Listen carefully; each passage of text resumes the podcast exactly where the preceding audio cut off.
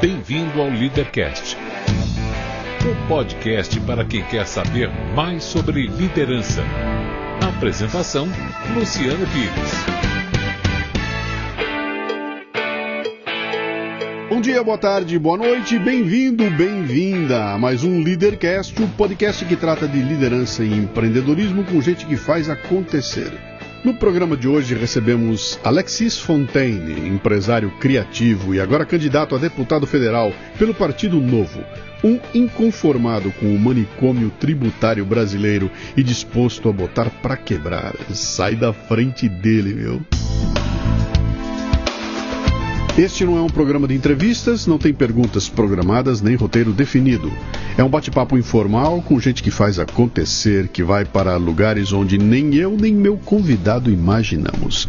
Por isso eu não me limito a fazer perguntas, mas dou meus pitacos também. Você está entendendo aí? Não é uma entrevista, é um bate-papo. O Leadercast é lançado por temporadas. Os assinantes da Confraria Café Brasil e do Café Brasil Premium têm acesso imediato à temporada completa, assim que ela é lançada. São mais de 24 horas de conteúdo de uma vez só, cara.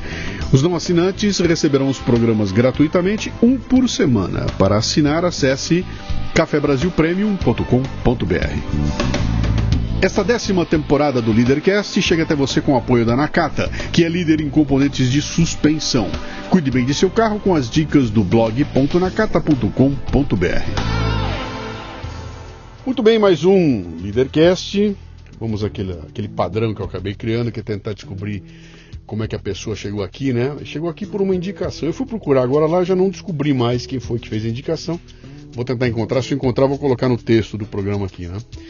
Mas depois que a indicação foi feita, que a gente trocou uma ideia, que eu me lembrei, cara, que uma vez eu estava na internet e alguém passou um link para mim de um vídeo de um cara. Parecia que dentro de uma fábrica, de uma maneira meio rústica, fazendo uma demonstração com umas contas, mostrando uns negócios ali, e, e falava sobre empreendedorismo. Eu olhei aquilo e falei, cara, o conteúdo era genial, mas o cara não é do ramo. Falei que esse cara não é do ramo. Não é um youtuber que está fazendo, é alguém que está sentindo as dores e resolveu contar a história. E depois os vídeos dele acabaram explodindo, né? E, e, e, você sabe que o universo trabalha ao favor e não foi à toa que você veio parar aqui. Né? Então, são três perguntas fundamentais, as únicas que você não pode errar no programa, que são seu nome, sua idade e o que é que você faz. Meu nome é complicado, Alexis Joseph Stervelink Fontaine. Mas é mais Alexis mesmo, né? Sim. A minha idade, eu tenho 51 anos daqui a alguns dias, tenho 50 agora. E a, a terceira, a minha profissão? Sim. Eu sou engenheiro de formação, mas eu sou mais inventor Uhum. e hoje sou empresário. Tenho uma empresa em Sumaré que fabrica revestimentos de epóxi, poliuretano, uretano para pisos industriais, pisos de fábrica e de loja. Repete seu nome completo para mim devagar. Alexis Joseph Stervelink Fontaine. Cara, não tem nada normal no seu nome. Mas nem o Alex. Cheio de, né? consoante, cheio de consoante. cheio de consoante. De onde vem isso, cara? Família belga. Família Belga? Pai, mãe belgas. Tua família grande na Bélgica, muito grande, mas uma, uma família que foi pelo mundo inteiro. Tenho, tenho um primo na Argentina, no Uruguai, Sim. Estados Unidos, na França. Uma família bem. Migraram para o Brasil. Seu pai e sua mãe vieram de lá. Nasceram É, lá. São é. belgas. Sim, sim. Vieram para cá. O que, é. que foi? Guerra? Não, quer dizer, tem uma parte de guerra, porque meus avós inicialmente vieram a possibilidade de ter alguma coisa no Brasil, porque a guerra estava pegando feio na Bélgica. A Bélgica não era exatamente um país que resistia a coisa nenhuma, né? Muito pequeno, a Alemanha simplesmente passou por cima para chegar na França. Sim. Mas eles tinham essa preocupação, porque eram tempos de, de insegurança muito grande. E aí vieram comprar um cortume em Campinas. Durante um navio que vieram para o Brasil, cortaram um cortume. Te contaram alguma vez por que Brasil? Não, não contaram. Uhum. Não contar, não sei, exatamente não sei. Mas foi o Brasil. Tanto que outra parte da família foi para Argentina, Sim. então não sei. Sim. Acho que talvez fosse a época daqueles momentos das pessoas irem para né, um, países onde tinham mais possibilidades emergentes, que não tinham guerra, estavam querendo fugir daquilo. E aí veio meu pai veio em seguida para tinha estudado economia, veio para o Brasil para poder administrar esse cortume, ajudar a administrar Uhum. E acabou voltando para a Bélgica, casou com a minha mãe e trouxe minha mãe para cá. Aí eu, nós nascemos já no Brasil. Uma bem- informação interessante. A Bélgica é um negócio interessante, cara, que mexe o estudo, né? Porque ela é, é- é uma mistura de idiomas, é uma mistura de culturas. É- Parece que juntaram tudo lá, botam lá sei quem volta e faz um país aí, né? Eu tenho duas experiências com ela que são interessantes. Você vai ver que aqui é o seguinte, aqui é bate-papo, tá? não é só Não, entrevista, não. não. Eu tenho duas experiências na, na, na, na Bélgica. Eu lá e o belga aqui. É. Eu lá na Bélgica, em Bruges. Onde nasceu Fabuloso, minha mãe. Fabuloso, que delícia aqui eu passeando. E eu entro dentro dos, dos dois mil museus que tem ali, cada lugarzinho que você tem um museu. E dou de cara com um quadro. Eu não vou me lembrar o nome do quadro agora, depois eu trouxe, eu, eu, eu comprei. Eu, bom, eu não trouxe o quadro, mas eu comprei a reprodução, tudo, contei uma história dele lá. Que tem uma cena, eu não vou me lembrar, é, é a morte das virgens, é uma, é uma coisa assim. É uma cena em que tem um navio cheio de meninas e um povo em volta dando facada, espadada, flechada, matando todas as virgens, né? Hum. E o quadro é impressionante. que Você olha aquilo lá e eu falei, cara, eu fui procurar a história desse quadro e ele representa uma história real de uma família real que tinha, que estava com problemas, os caras estavam sitiados todo e o cara pega, bota a família inteira, todas as meninas da, da região, da, da- da- do país dele, para livrar dos invasores que estavam vindo e que iam estuprar as meninas e manda um navio para segurança, para o reino do filho dele, etc. E, tal. e o navio tem uma tempestade, ele erra e para no porto dos inimigos. E os inimigos entram no vazio, no navio e matam todo mundo que está no navio. E aquilo que me trouxe, na hora que eu estou lendo aquele negócio, eu falei, cara, houve uma época no mundo, na história do mundo, que era normal você degolar teu inimigo porque é teu inimigo. Matar as meninas no navio é uma coisa mais normal do mundo. E o pessoal tá. Havia esse perigo, havia esse risco. E quando você pensa nisso hoje, fala, cara, mas como a gente evoluiu de lá para cá, né? Não, não é- isso caiu na, na ficha. A hora que eu olhava aquele quadro, eu falei, cara, como é que pode isso ter sido considerado parte da, da- do, viver em, em- em- Não era nem harmonia, não era nem sociedade, era uma sociedade contra outra, totalmente belicosa, né? Anos depois, não tem nada a ver com essa história. Agora eu inverto o jogo, que é aqui. Eu tô lá em, em- no interior do, de Santa Catarina, acho que em Joinville, estava lá, numa época em que eh, o pessoal estava estudando de lançar, botar umas fábricas lá de. de- de- acho que era BMW que vinha para cá. Alguém estava estudando isso lá, a gente estava lá, paramos num restaurante para comer. Tava eu, o ex-presidente da minha empresa, estava conversando lá. Chegou um grupo com uns belgas e com um cara que conhecia a gente. Ah, sentou lá, vamos conversar. O que está acontecendo? Nossos belgas estão vindo aqui. Nós estamos viajando no interior do Brasil e eles estão trazendo uma proposta de levar empreendedores para a Bélgica. Cara, não é, como é que é isso aí? A proposta é a seguinte: ele senta na tua frente e fala: o que, que você faz? Eu tenho uma fábrica de copo, perfeitamente. Quantos funcionários você tem? Eu tenho 100 funcionários aqui produzindo copo. Quanto custa fazer teu copo? Ah, meu copo custa ah, um real. Por quanto você vende o copo? Eu vendo por oito reais. Você ganha sete reais pelo copo? Perfeitamente. Minha proposta é o seguinte: fecha a tua fábrica aqui, leva para a Bélgica. Você pode escolher esses lugares para botar a tua fábrica. Nós vamos te deixar isento de imposto e vamos garantir para você os sete reais que você ganha hoje e você não vai ter encheção de saco nenhuma. A única coisa que nós queremos é que você leve empregos para a Bélgica. Os caras estavam recolhendo gente no Brasil para levar para lá, ou seja, importando empregos para a Bélgica. E quando eu vi aquilo, eu falei, cara, olha a preocupação desses caras. Eles não estão preocupados com saneamento básico, estrada, eles estão preocupados com o seguinte: está tudo arrumado, tem que ter emprego agora e imposto para esse pessoal poder é, é, sobreviver, né? Que é um nível de preocupação que, quando você compara com o Brasil, bicho, nós estamos na idade da pedra. Estamos discutindo ainda se tem água filtrada para tomar, né? Mas voei só para lembrar da Bélgica. Então, Não, vamos- até, eu diria que nós estamos voltando até, É, porque é. nós estamos agora com. É, voltou malária, voltou Pois é, sarampo, cara. voltou, tá voltando tudo. morte de criança, né? Mortalidade é, infantil. mortalidade infantil tá voltando, quer dizer, nós estamos realmente andando para trás no Brasil. Você nasceu no Brasil, Eu nasci no Brasil, tanto que eu, eu falo que eu sou brelga. Brelga. Brelga. Tá certo. É uma mistura de brasileiro com belga. Aonde que foi? No Paraná? Onde é? Não, nasci em Campinas, aqui nasceu em pertinho. Campinas, tá. Nasci em Campinas. E aí, o que. e- tua vida inteira você chamou Alexis. Era, eu, quando era moleque, tinha um apelido. Não, a é que vida é? inteira foi Alex. Alex. Porque Alexis ninguém entende, Não dá, cara. é verdade. E os caras escrevem Alexis com Q, U, I, sabe essas Sim. coisas? Não tinha jeito. Então ficou Alex. Então ficou Alex, que é uma- seria uma abreviação de Alexandre. Tem muita gente que, ô Alexandre. Não, não é Alexandre, é Alexis. O que, que o Alex queria ser quando crescesse, cara? O Alexis, cara, ele sempre inventava muito. Ele queria um momento ser piloto de avião. Queria um- Aí eu gostava, adorava mergulhar, mergulhava muito. Eu falei, não, vou ser biólogo. Mas eu adorava mesmo, era mecânica. O meu negócio era, eu muito, muito cedo é, construí meus próprios aquários, eu, eu desmontava bicicleta, eu inventava coisas. Uhum. Então a mecânica para mim era uma coisa absolutamente natural. Em Campinas, sempre? Em Campinas. Tua infância foi toda. Ali. Foi lá, depois eu vim fazer faculdade aqui em São Bernardo do Campo, na FEI, né? Tá. Fazer engenharia mecânica, que era o caminho natural da, da, da história. Você tem irmãos? Eu tenho duas irmãs. Uhum. Tenho duas irmãs. Uma que... é veterinária e a outra é fotógrafa. As duas estão hoje nos Estados Unidos, não estão no Brasil. O que, que seu pai e sua mãe faziam? Meu pai tinha, então, ele herdou essa empresa de família, um cortume lá em Campinas. Depois que depois o negócio acabou se desmanchando, até porque a economia não era mais, o couro não ficava mais lá, né? Sim. Aquilo era um entreposto de couro, os couros aí foi para Goiás, foi para outros lugares onde tinha de fato o, o gado, a, a, produção. E a minha mãe é professora de francês. Uhum. Trabalhava na Aliança Francesa a vida inteira. Eles separaram com a gente bem jovens, né? Ele acabou casando com uma outra brasileira. E minha mãe não. Minha mãe continuou é, solteira, vamos dizer assim, uhum. assim, aqui, morando em Campinas. Meu pai agora voltou para a Bélgica também, não está mais no Brasil. É, e essa pegada de empreendedorismo vem do velho, então? Você vem dos meus fazendo... avós. Meus avós. Uhum. O meu avô materno foi um grande inventor na Bélgica. Ele que inventou vários processos de tingimento de, é, tecido têxtil. Tecido têxtil foi ótimo, é, tecido, é, né? Tecido, é, tecido sintético, desculpa, eu falei uhum. bobagem. Então, quando foi desenvolvido o nylon, é, pela Dupont, eles não conseguiam fazer outra cor. Era uhum. só branco, que era o nylon que saía. E meu avô inventou o processo para poder fazer o tingimento desses tecidos, que era muito necessário até nos paraquedas, né? Porque Sim. paraquedas branco era um problema, né? Sim. Então começou a, a, a, desenvolver isso. Ele era um químico inventor na Bélgica, mas a próxima geração não tem nenhum empreendedor. Os filhos deles, mas eram empreendedores, assim, aqueles tipo Matarazzo, sabe esses caras muito, Sim. muito fortes Sim. e que competiam até com a própria prole. Então eles não, não estimulavam. Não dava espaço, né? Eles queriam dizer que eles eram provedores. Eles tinham, vocês têm que me agradecer. Era uma coisa assim muito forte. Tanto que os irmãos deles eram a mesma coisa na Argentina.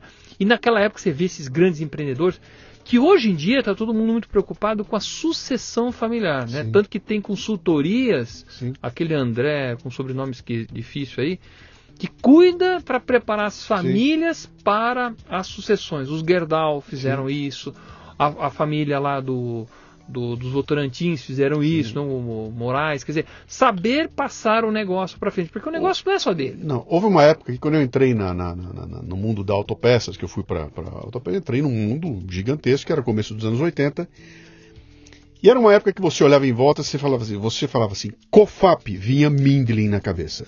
Mindlin, desculpe, vinha Kaczynski, vinha Kaczynski é. na cabeça. Você falava metal leve, vinha. Mindlin. Você falava Gerdau, vinha o Johann, Johann Peter, né? Peter. Você falava Votorantim, cada nome que você dizia, você falava Tan, vinha o Rolim. Isso. Sempre tinha um grande empreendedor ali que tava, que foi o cara que desbravou Isso. e que chegou lá na porrada. Ou seja, o cara que batia na mesa e falava, a decisão final é minha, sai da frente que eu vou fazer e quebrava a cara ou dava certo. Mas eram caras que construíram uh, esses impérios todos, né? E ao longo dos anos 90 isso foi terminando, porque esses caras foram morrendo e os sucessores não apareceram para levar a coisa adiante não. e começaram a surgir o profissionalismo. Então hoje em dia é um comitê que toma a decisão, né? Vamos os Mas muitos desses venderam, né? A Cofap foi vendida, isso, isso. a Metalé foi vendida. Sim. E, e, e, aí se perdeu essa característica do, daquela figura que conduzia Forte, é. onde quem tem hoje, cara? Hoje o Gerdau tá lá ainda. Quem mais que sobrou? Mas, Pouquíssima gente, a né? gente. Vamos lembrar até a própria Fiesp. Uhum. Naquela época, os presidentes da Fiesp eram pessoas com muita personalidade, forte, com grandes industriais. Hoje não é mais. Uhum. Isso é até uma coisa que é pena. Você vai na Fiesp, não tem mais os grandes. Em, em todo lugar, né? Parece que essa, essa, essa coragem de tomar decisão, que, que, é, que é a raiz de. Os Estados Unidos foi construído assim, né, cara? Foram caras que arregaçam a manga, sai da frente e eu vou atropelar. Bom pro bem e pro mal. Atropelo que significa o seguinte, eu vou matar quem tiver que matar e vou fazer, construir isso aqui, né? E ao mesmo tempo constrói uma sociedade que, que não é à toa que está onde está, né? Aqui no Brasil tem suas diferenças, mas o, que, o, o meu ponto aqui é o seguinte, é, é, parece que essa a, essa a capacidade de tomar decisão, tipo assim, passa a bola para mim que eu resolvo o jogo, desapareceu. Hoje é o seguinte, quem está junto? Quem são os quatro que estão é, comigo? Onde é que a gente encontra isso hoje? É no empreendedorismo no pequeno, na moçada na que é a molecada que está que tá construindo seu próprio negócio, né? que é onde nós vamos chegar aqui. Né? Você se forma em, em engenharia Isso. e sai para ganhar vida como engenheiro. Saio, eu consigo. Tô, eu sabia falar francês, espanhol, falava inglês bem também, e acabei sendo contratado pela Ródia. Sim. A Ródia lá em, em Santo André, que era um dos melhores estágios que tinha na época, era excelente aquele estágio. Era lá e na Gessilever, eram os dois lugares que tinha né, um belíssimo estádio. É, e a... Mas, mas a roda é, química. Química, mas eu era engenheiro mecânico, e como engenheiro mecânico, eu trabalhava toda a parte de manutenção, to, todas as paradas.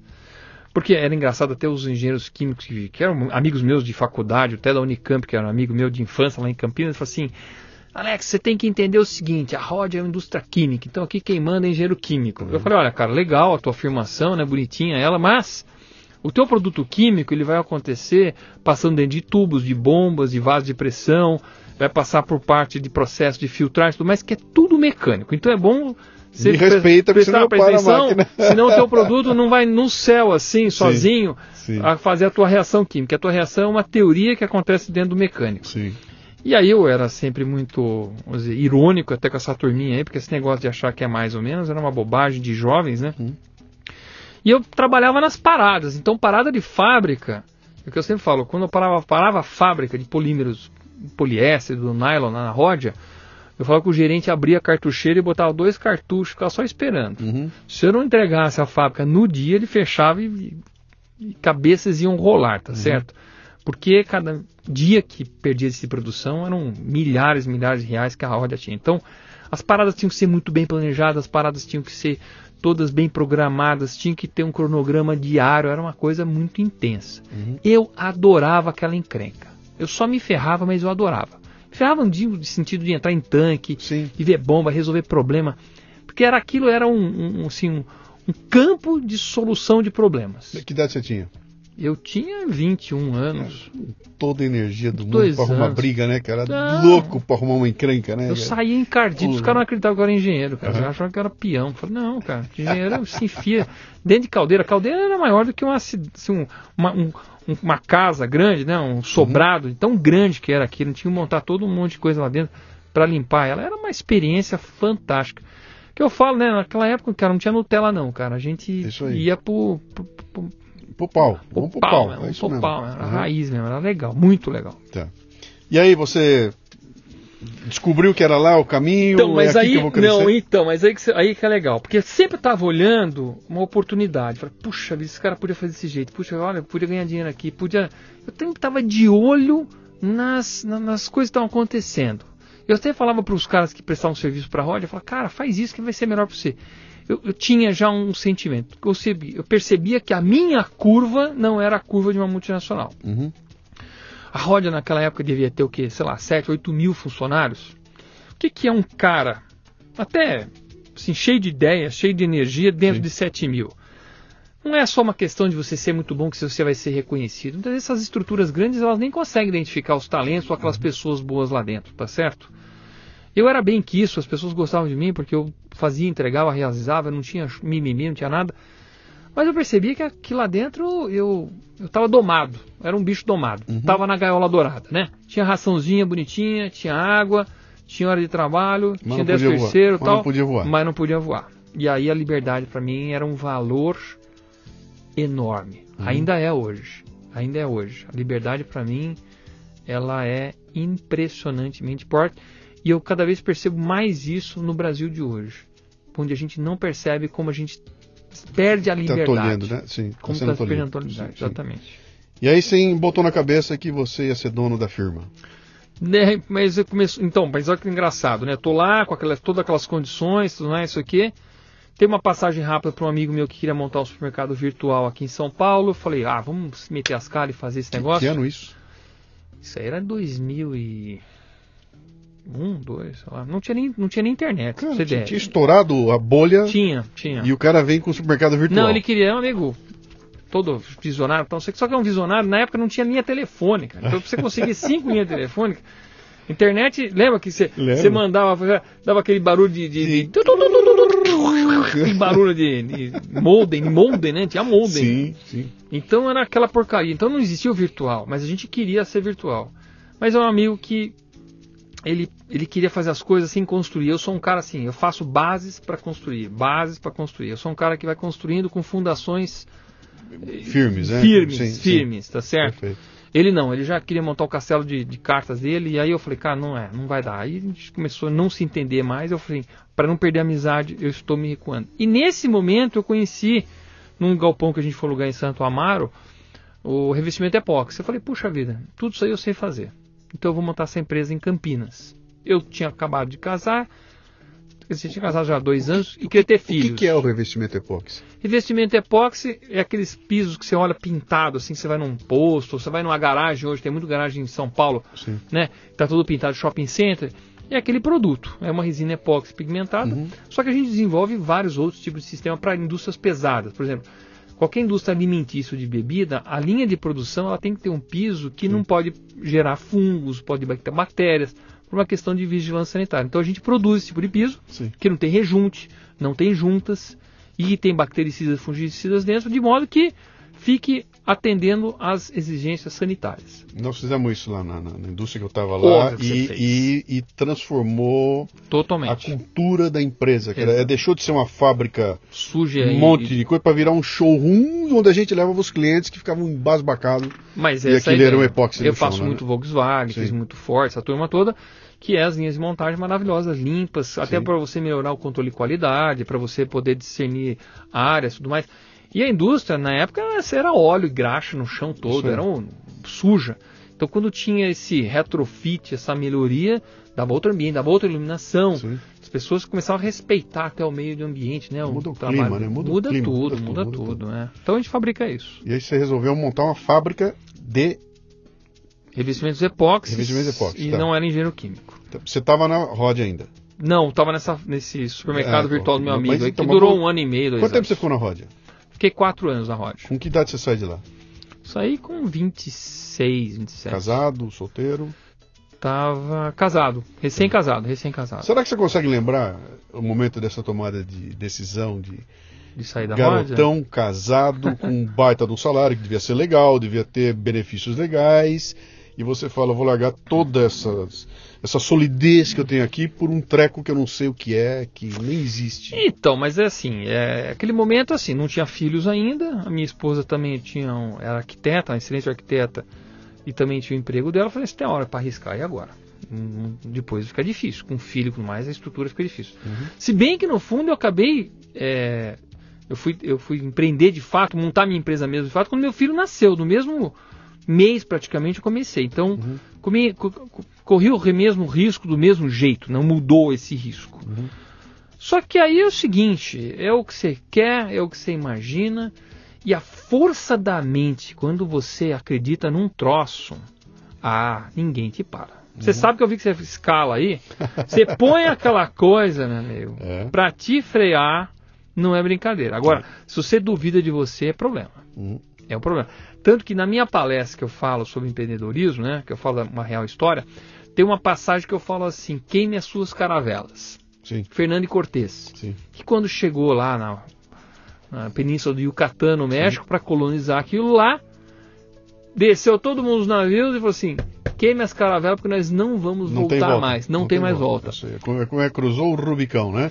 Agora foi. Cruzou, não tem volta mais. Não tem mais volta. Então, Sim. aí, essa ideia de que, assim, quando você decidiu que vai empreender, não tem volta. Uhum, Tá certo? Porque senão, se você ficar toda hora com dúvida, sim.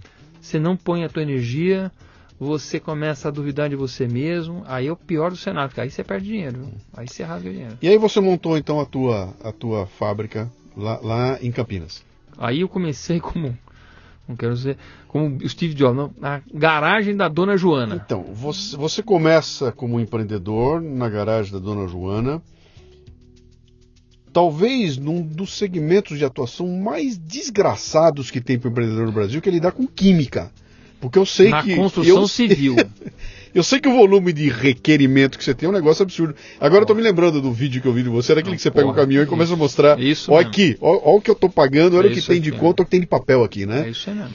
E você fazia ideia que era assim antes de comer? Vou montar meu negócio, mas. Então, mas eu não, eu não comecei com químico no primeiro momento, porque eu também não sabia do químico, então eu comecei como um prestador de serviço. Então eu, eu como eu sou engenheiro mecânico, eu criei máquinas para fazer piso de concreto, Uhum. Comecei a fazer lajes para construtoras, comecei a fazer pintura, epóxi, comprando epóxi dos outros. Uhum. Então eu fui, assim, começando pequeno. Tem uma frase boa do indiano que é comece pequeno, pense grande e haja rápido. Eu Sim. adoro essa frase porque era isso mesmo. Eu não tinha dinheiro, eu estava começando aqui com uma rescisão trabalhista Uhum. e ainda tinha que né, ter dinheiro para a família, quer dizer, você tinha que estar. Tá, tem que ser econômico, tem que ser espartano, não podia começar grande.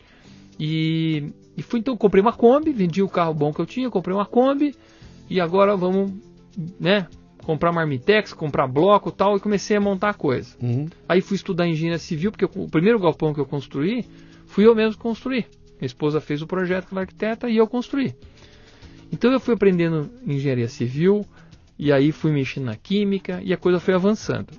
Num certo ponto, nos primeiros seis anos, eu vou falar para você, comi o pão que o diabo amassou. Foi dificílimo.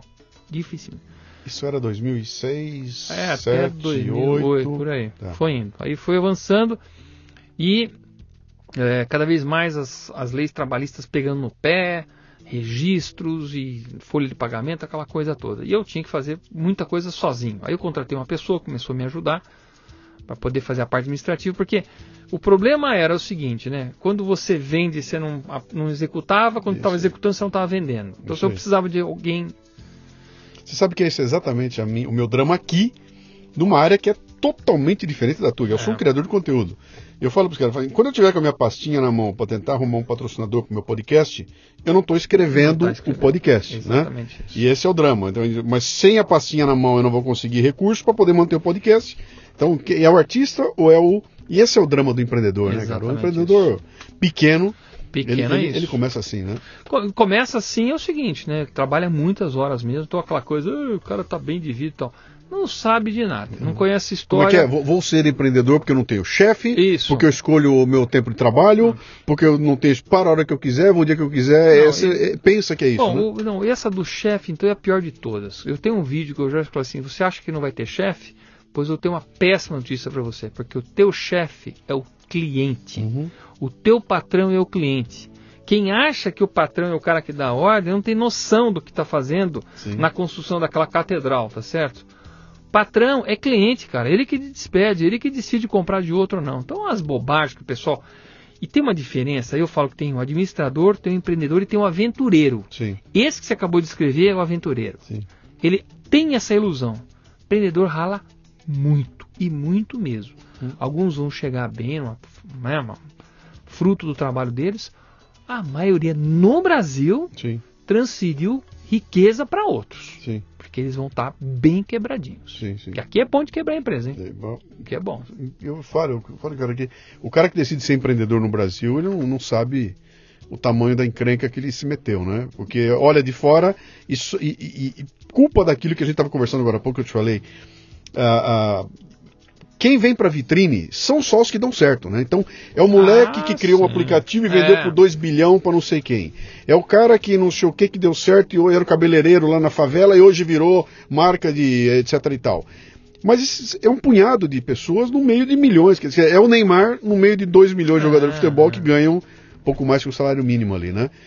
Ah, você monta a tua empresa lá e vamos chegar num ponto em que você começou a fazer os vídeos ali, começou a, a falar alguma coisa lá. Você, você teve alguma atuação ah, anterior aos vídeos que fosse no sentido de, cara, eu vou começar a falar a respeito do empreendedorismo, eu vou ajudar as pessoas que estão enroladas, eu vou começar a gritar, eu quero que minha voz seja ouvida, eu quero, eu vou me aproximar da associação, eu vou na Fiat, sei lá o que. Teve alguma? Não, teve uma coisa anterior que foi o seguinte, mas não tinha muito a ver com isso. Eu, eu montei a empresa, fui desenvolvendo, aí eu montei a empresa de epóxi mesmo, fui estudando, porque não tinha YouTube naquela época, não tinha nem, é, nem internet direito. E Só, aí- só uma dica aqui, nesse ponto aqui no, no roteiro, eu vou Ah. colocar o vídeo que eu comentei lá, onde você Tá mostra lá o, o que era embarcar uma carga ali na, Não. na tua empresa. Vale a pena assistir porque, cara, é, é impressionante. aquilo. Mas e aí? E então, naquele momento eu, eu comecei a entender que eu precisava também ensinar as pessoas a aplicar revestimento epóxi. Era, era estratégico para mim ensinar. Eu adoro ensinar. Eu tenho assim é, um prazer muito grande em passar conhecimento. E aí eu falei assim, não, eu vou montar um, um curso de revestimento epóxi. Ninguém tinha. Ninguém tinha no Brasil isso aí. E o que eu via no YouTube era um tosco, tosco, tosco, uma coisa muito mal feita. Assim, dando, não ensinando, er, desensinando, quer dizer, fazendo um, até uma forma, dando maus exemplos. Segurança do trabalho, aplicação de tudo. Essa tua visão era, é, é, é, já era a visão de um business ou não? Era, não. Vou passar conteúdo.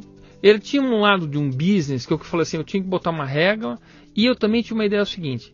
As coisas estão muito concentradas em São Paulo, na parte de epóxi. Ninguém fabrica fora de São Paulo. Mas o Brasil era enorme, e é enorme. Sim. E muitas pessoas queriam aplicar em outros lugares. Falei, mas como é que eu consigo chegar neles? Chegar fisicamente dá mais trabalho. O negócio era ter um meio, que era o YouTube, então, para fazer. Aí uhum. eu uh, contratei, então, uma produtora para fazer um vídeo. Eu tremia com nem vara verde, eu não sabia me expressar, não um horto. troço. Eu achava que eu ia me dar bem. Nossa, eu ficava... E o cara falou, fica tranquilo que nós vamos editar. Eu falei, não, vai ficar uma porcaria isso. E aí eu entendi o poder da edição. Uhum. Meu, ficou maravilhoso. Quando ficou maravilhoso, eu falei, pera um pouco, agora nós vamos fazer o vídeo de todos os tipos de piso que nós temos né? Que tinha vários tipos de piso. E aí eu peguei um, alguns galpões de uma pessoa que cedeu para poder fazer, fiz toda a série super didática, super didática e botei no YouTube. Sim. Aquilo explodiu, explodiu, deu mais de um milhão de visualizações nos vídeos, a coisa avançou. Aí quebrou um pouco aquela ideia de saber se expressar, televisão, tal. Aí que foi. E eu dava aula, então todo mês eu estava dando aula para gente que vinha do Brasil inteiro para fazer epóxi e transmitindo o, o, conteúdo. Só que a gente vai acumulando, aí que vai entrar nos, nesses vídeos de ativista empresarial. Uhum. Né? Acho que o termo é ativismo empresarial. Eu fui acumulando todas as insanidades, todas as burrices, todas as incoerências, tudo que não tinha, não agregava nenhum valor, só agregava custo e dificuldade a empreender porque eu tenho na minha empresa indústria, comércio e serviço. Quer dizer, eu tenho tudo de ruim. tudo de ruim. E aí eu fui acumulando tudo aquilo. Sistema tributário, licença de CETESB, e do IBAMA, e da Polícia Federal, e da Polícia Civil, e do BBBBB, e, e transporte, a NTT, e... Olha, toda aquela parafernália. Quando aconteceu, só que eu assim, tento Tá tudo certinho, certinho, certinho, tudo maravilhoso. Quando aconteceu aquele evento desse vídeo aí que nós estamos falando, eu falei, não, ah, chega. Chega, não tem, não dá para competir com esse estado. Uhum. Não tem, a gente nunca vai acertar. Só, só, só, comenta o que foi o evento, que tem gente que não vai ver o vídeo aqui. O que é que foi o evento? Você foi? Não, o evento foi o seguinte: eu carreguei um caminhão para levar a mercadoria para Mogi das Cruzes.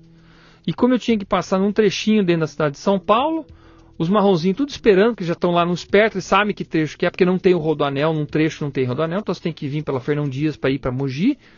É, pararam o caminhão e distribuíram 10 multas no caminhão, porque achava que a placa estava suja, que tinha um pouco de. tinha chovido, estava um pneu sujo, porque o balde ele acha que não é o, aquele balde, porque. E aí tinha um tal da licença para transporte de produtos perigosos na cidade de São Paulo.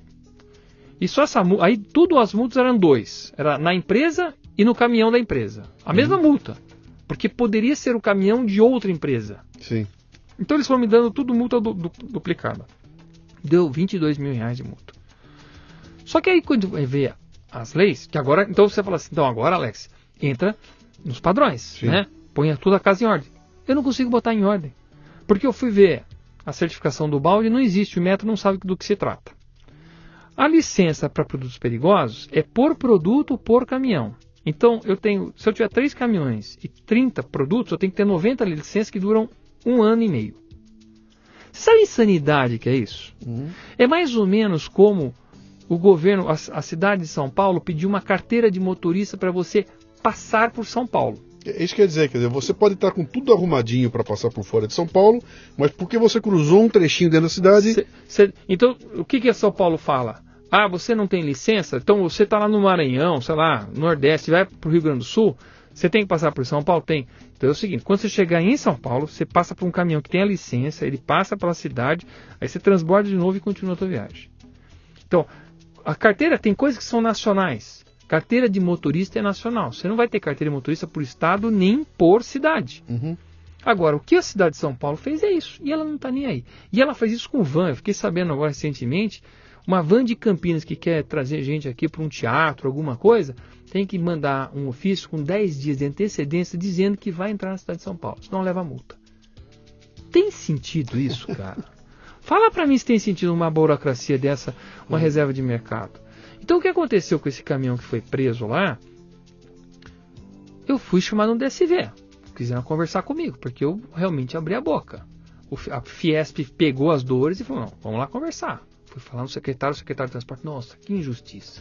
Vamos conversar no DSV. Fui lá no DSV, aí me aparece aquele funcionário público que tem raiva do empreendedor, que tem raiva de todo mundo, que ele deve ir para o trabalho dele de carroça ou de cavalo, porque ele odeia veículos, uhum. todo dobrado assim. Eu falei a situação e falei, é, você tinha que levar multa mesmo. Eu falei, por quê? Porque é a lei. Eu falei, essa lei não é razoável. Ela é sim, porque outro dia capotou um caminhão aqui na, na Marginal Pinheiros e ficou travado na Marginal Pinheiros. Eu falei, beleza, então quer dizer que com a licença, caminhão não capota mais. Falei, uma coisa não tem nada a ver com a outra, meu amigo. Uhum. Se eu já tendo a legislação de forma federal, por que, que eu tenho que atender a mesma legislação no município com ainda o registro de caminhão e de licenças? Então, uma transportadora que tem 100 caminhões, e vai transportar 30 produtos diferentes, tem que ter 3 mil licenças por ano? Uhum. Isso é uma fábrica dizer, de, o, de, de, multa. O, o, Estado te empurra para a ilegalidade. Quer dizer, você, é, cara, você é obrigado, eu vou ser obrigado a dar um balão. Eu sou obrigado a, a, a buscar alternativas que. Porque o Estado me obriga a isso, cara. Luciano, quem que paga essa burocracia? Pois é. Quem que paga? O cidadão de São Paulo, que vai pagar o produto mais caro do mundo porque tem um, um burocrata que não tem noção, que não tem visão das coisas e aí acaba impondo leis ou fazendo propostas. Agora, a qualidade dos vereadores é tão baixa também que ninguém pergunta, Sim. meu amigo, essa lei aqui não tem que passar, porque olha a bobagem que nós vamos fazer com quem transita na cidade de São Paulo. Agora, imagine se todas as cidades do Brasil tiverem a mesma ideia. Uhum. Ninguém mais transita nada, aí trava tudo. Eu falo que a barra do razoável, passou da barra do razoável faz tempo. São Paulo está doente, a cidade de São Paulo está doente. E ela não sabe resolver os problemas dela. Uhum. E aí vem uma teoria que eu falo. Por que, que é tão importante ter muito mais engenheiros na administração pública? Porque engenheiro, uhum. na sua essência, é um resolvedor de problemas. Ele é treinado, ele faz exercícios para ver desafios ou ver problemas e resolver os problemas. Agora, uhum. você tem, você pode resolver problemas de duas formas: atacando a causa ou atacando a consequência. Quando a pessoa não tem noção do que faz, pessoas que não sabem como resolver problemas, sempre atacam a consequência. Uhum. Na saúde, na educação, na, na, na segurança. Segurança. O que, que é atacar a consequência da segurança? É ficar dando borrachada em, em bandido. Uhum. Por que, que esses bandidos, por que, que essa violência chegou nesse ponto? Vamos na raiz da causa aqui, ó. Sim, volta lá atrás. Vamos. Então tem que ter uma visão sistêmica e clara para a gente começar a atacar coisas que estão gerando aquele problema. Sim, a questão é que na raiz da causa não tem visibilidade, não aparece, está escondido. É o cara que faz é, é, é o encanamento, né? O, o, que passa embaixo do chão. Isso ninguém vê. Eu quero fazer um viaduto, todo mundo vê, porque embaixo do chão ninguém vê, né? Deixa eu te dar um exemplo do que aconteceu comigo aqui. O, o, o Haddad estava aí na prefeitura. E, e, e, começa a mexer na legislação, então eu comprei um apartamento aqui, o cara vem e quer mudar lá o ITBI quer mudar o tal do ITBI, que é o imposto. Quando você é. compra um, um, um imóvel, de bens, isso, vem o imposto. E aí ele tenta fazer um aumento brutal, e ela para 4% é um aumento absurdo. Então você pega, pega um, um, imóvel de um milhão, mete 4% em cima, você sabe o valor que vai dar, né? E a prefeitura e a Câmara Municipal não deixou passar. Proibiu aquilo de passar. Não passou e ele não pôde implementar. O que, que ele fez? Ele foi lá na raiz da, da cópia do IPTU e mudou ali que não precisava de lei. E aí o IPTU deu um salto brutal, cara. Chegou na minha casa aqui, eu falei, não posso acreditar que eu estou pagando um aluguel pela minha casa. E é um aluguel pela minha casa. Né? Entrei na justiça contra a prefeitura, mandei, fui em cima na prefeitura, dizendo que esse cálculo está errado, que não pode ser, não, não, há, não há o que justifique aquilo, pá, fui lá, ganho. Peraí. Não, tá legal, tá não, certo, não é isso mesmo, tá comemora. certo pode ser, tá certo, isso aí, o, o, imposto que você pagou pela compra tá errado, etc e tal. Pá, pá, pá, pá, então tá tudo bem. Sim, mas o seu juiz, o senhor só falou do, do, imposto da compra da casa. Eu quero saber do cálculo de IPTU, que é o que tá me pegando aqui. Ah, vamos rever isso aí. E entra, e agora chega para mim a, a decisão. a decisão quer dizer o seguinte, que não há outra forma de calcular, que o, a cidade de São Paulo não teria meios de calcular de um outro jeito, portanto, o que vale é isso aí. Embora sendo injusto, embora seja incorreto, A forma de calcular é essa, não teria outro jeito de fazer, então dane-se e fique isso aí. Lá vou eu para subir uma instância agora, para brigar numa segunda instância, para dizer que se o cara não sabe como calcular, não sou eu que tenho que pagar a conta, né? Agora eu sou um só no meio dos milhões que estão. Então, mas aí dessa dessa mesma coisa que está falando do teu imóvel, por que, que o teu imóvel tem três valores diferentes Uhum. conforme a conveniência do Estado? Sim. Porque na tua declaração de imposto de renda, este imóvel está totalmente depreciado. Por quê? Porque quando você for vender ele, vai que gerar ganho de capital. Sim. E o governo federal quer ganhar imposto sobre o ganho de capital do teu imóvel. Sim, quer dizer, o meu, meu, não- meu, meu imóvel está registrado por 100 mil, Sim. pequenininho. O dia que eu for vender 10 anos depois, virou um, Um milhão. milhão. Esse 100 mil corrigido vai dar 500 mil. A diferença de 500 para um milhão é 500 pau. E aí em cima desses 500 eu vou Exato. pagar Então, para lá, o governo não deixa você reajustar a tabela de imposto de renda. Uhum. Todo ano você vai perdendo a inflação no minimamente do valor do teu bem. Então, para o governo federal, o teu bem não vale nada, a tua casa não vale nada. Mas, para a prefeitura, Sim. que o cálculo é feito sobre o valor venal, aí ele vale um milhão e meio, até nem vale. Até você fala assim, meu amigo, então compra minha casa por Uhum. esse valor aí. His- Historicamente, Então, o valor venal era um valor interessante, porque ele sempre foi abaixo do valor de mercado. Agora virou, cara. É. Ah, O meu apartamento, o valor venal dele é maior do que o valor de mercado dele, eu estou pagando imposto e cálculo de IPTU em cima do valor venal, que é maior do que o valor de mercado, cara. Então, a distorção tá. Como é que pode, para os entes da, né, Uhum. do país, federal e municipal, o teu bem ter valor diferente? Sabe por quê? Porque eu tenho uma teoria que é o seguinte: a unidade fiscal devia estar no cidadão e não no Estado. Então, se o meu bem, eu tenho um valor só. E aí, meus entes que se decidam o que vai ser para IPTU ou se vai ser para venda disso aí. Não dá, é para toda hora. Um outro ente falou assim: não, mas aí eu quero o terceiro valor. Ah, na verdade, cartório mesmo, quando vai calcular ITBI, é um terceiro valor lá, é um valor de, de mercado, sei lá o que acontece. Então não, não tem muito sentido nessas coisas que estão Ah, acontecendo. Só, só uma dica: esse cálculo meu foi de TBI, eu ganhei, tá? Ah, E eles vão me pagar com pregatório. Aí, um abraço, né, cara? Você nem quando você ganha, você consegue ter. Agora, vamos voltar para a raiz do nosso Vamos voltar para aqui. raiz, o empreendedorismo. Co- né? Como é que essa coisa aqui. E Essa coisa, quer dizer, volta para a Bélgica, vai. Ser um empreendedor na Bélgica e ser um empreendedor no Brasil. Ser um empreendedor nos Estados Unidos e ser um empreendedor no Brasil. Eu faço podcasts. Uma parte de monetização do meu negócio é em podcasts. E eu tenho uma briga gigantesca para falar de quanto, qual é a minha, quantos me ouvem, que é, é 30 mil ouvem o, o Leadercast assim que ele é publicado. Eh, No final de um ano terão sido 50 mil, 60 mil, que o podcast Café Brasil tem 150, assim vai, falando dos mil, mil, mil, mil, mil. Tá. E para ganhar dinheiro com isso é um negócio pavoroso, cara. Eu não consigo, é terrível. Eu vou para os Estados Unidos agora, faço um evento, e nesse evento tem uma mesa de podcast, está lá cheio de gente de podcast.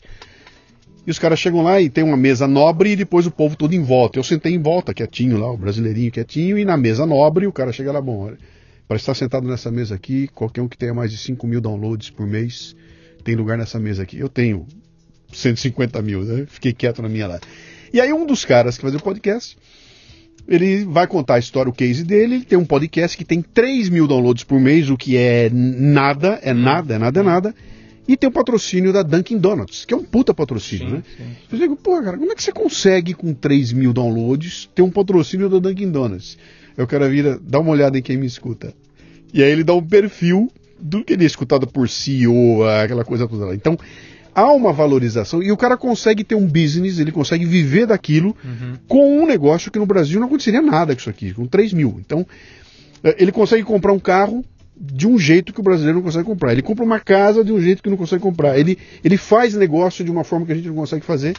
E a gente aqui tem, quer dizer, eu tenho que lutar com a minha incompetência como, como executivo, ou como empreendedor para fazer um produto bom, etc e tal, e ao mesmo tempo lutar contra uma estrutura que parece que é criada para me desmotivar, né, cara? Ela quer É, que eu me desmotive, cara, é, né? E, é. e, e- e, por outro lado, é- essa estrutura é que devia estar fazendo o Brasil florescer e ela está apontando para baixo. Ninguém enxerga isso, cara.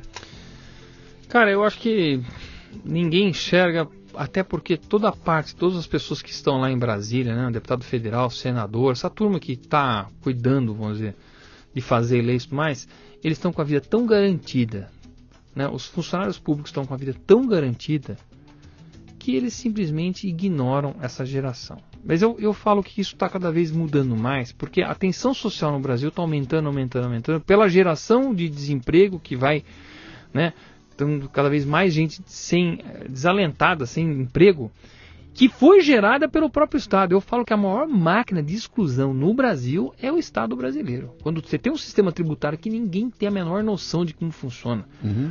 Quando você tem para apurar, apurar uma simples folha de pagamento. Nos Estados Unidos você fala assim, quanto custa? Ah, eu ganho 10, 10, 10 dólares por hora. Quantas horas você trabalhou? 10? 100 dólares, vira as costas e vai embora. Sim. Aqui no Brasil, peraí que tem um 13 terceiro, tem o fundo de garantia, tem o ou multa sobre rescisão, peraí que tem é, chama descanso semanal remunerado, peraí que não tem calcular, não, tem um extra, hora extra, tem adicional não, noturno. Não, peraí, peraí, peraí, Lex, eu quero fazer um negócio com você uh. como, como PJ, eu vou fazer como PJ. PJ. E aí eu sou acusado é isso. de estar dando um balão, um balão para poder não isso. pagar imposto e você também é acusado de estar... Mas... Não, mas aí os hipócritas que falam isso, quando você vai ver, tudo PJ na Rede Sim. Globo, tudo PJ no sindicato, é um bando de hipócritas, tá uhum. certo? É só serve para eles. Mas o que eu falo? Quando você começa com essa coisa, você começa a jogar gente para fora da sociedade. Sim. Vai excluindo, vai excluindo. Agora eu falo muito claramente: ninguém vive de fotossíntese. Não tem jeito, essas pessoas precisam. Então a tensão está aumentando, está aumentando. E agora os políticos estão percebendo que está fora do controle. A violência no Rio de Janeiro fora do controle. Mesmo com a intervenção militar, eles não resolvem. De novo, atacando a consequência. A consequência. Cadê a causa daquilo? Gera um ambiente bom de empreendedorismo, deixa as pessoas se virarem, deixa as pessoas crescerem, montar negócios, né? tenha linhas de crédito adequadas para esse tipo de coisa, a gente começa a incluir gente. As pessoas querem trabalhar. Uhum. As pessoas não querem ficar assaltando, roubando. Claro, não é o negócio. Tem uma justiça que as pessoas acreditam de fato que ela é justa. Olha o que está acontecendo com esse bando de recursos intermináveis desses bando de políticos que foram pegos aí, que uhum. não vão, não ficam na cadeia, cara. Não ficam, o Zé Disseu tá solto. Uhum. Isso é um mau exemplo. Ou é um exemplo para aqueles que acham que podem, para poder avançar para cima disso. Então eu acho que é, essa, essa coisa que você fala, esse Estado, governo, né, que, que é insensível a, a, a, a, Ele não percebe o valor que é o empreendedor. O empreendedor é o grande gerador de oportunidades, seja dentro do negócio dele, seja negócios que vão ajudar o negócio dele. Uhum. Porque quando você monta um negócio, daqui a pouco você precisa também de outros serviços, você precisa de outros produtos. Claro, começa Aquilo a girar a roda. É um começa, círculo sim, virtuoso, sim. virtuoso. Sim. A gente vai. Mas aqui no Brasil, você começa o negócio, você já está devendo antes. Aqui no Brasil tem um negócio que é fantasticamente nocivo, que chama-se substituição tributária. Uhum. Onde você nem vendeu, você já paga o imposto. Quer dizer, o fato gerador não ocorreu Sim. E você já está pagando imposto adiantado. Aqui no Brasil você paga imposto antes de receber. Aqui no Brasil você paga imposto sobre faturamento, não sobre valor agregado. Uhum. Quem ME, lucro presumido, aquelas empresas que estão naquela forma simplificada, uhum. quem diz que estão tendo lucro, cara? Quem diz que está tendo lucro? Mas o governo vai cobrar sobre o faturamento. Você faturou 100 mil reais nesse mês, vai pagar por volta aí de Sim. 20, 30 mil reais de impostos em todas as categorias. Para você que não, não, não, fez a conta aí, que não, não, não saca mais ou menos o que está acontecendo, dá uma olhada nesse lápis que está na tua mesa aí.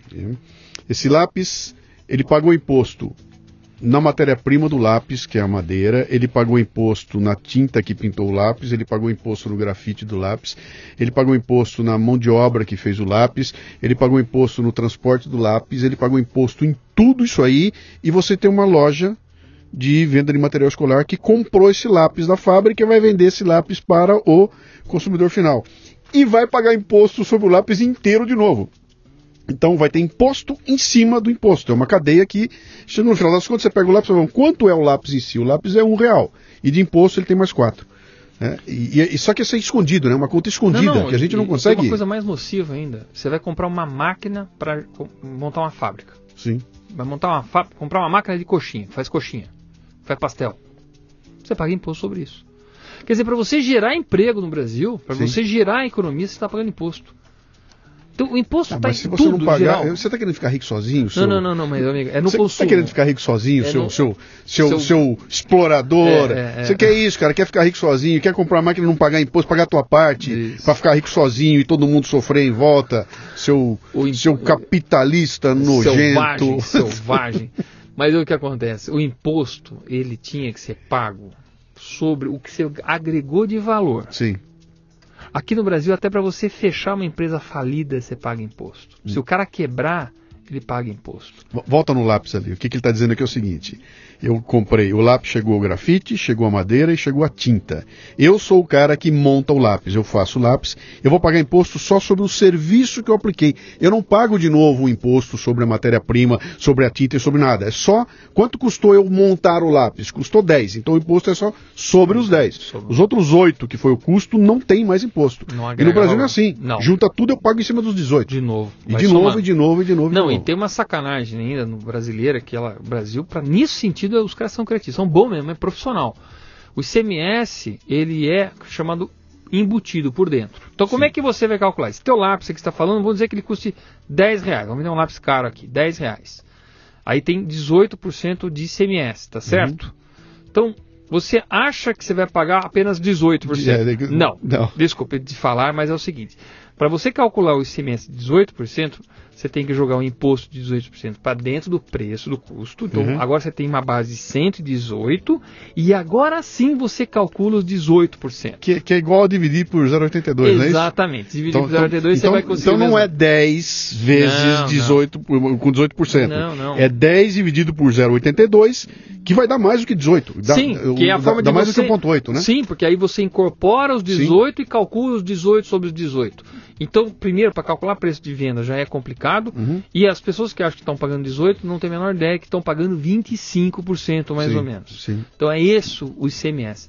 Quando você está dentro do Estado, em algumas condições adequadas. Quando é substituição tributária, pode ir para 35% quando o Estado é de 12% de ICMS Uhum. e para 53% quando você exporta ou vende para um Estado que tem ICMS de 7%. Sim, essa é outra característica. Quer dizer, cada estado define Tem. o seu ICMS e quando você cruza.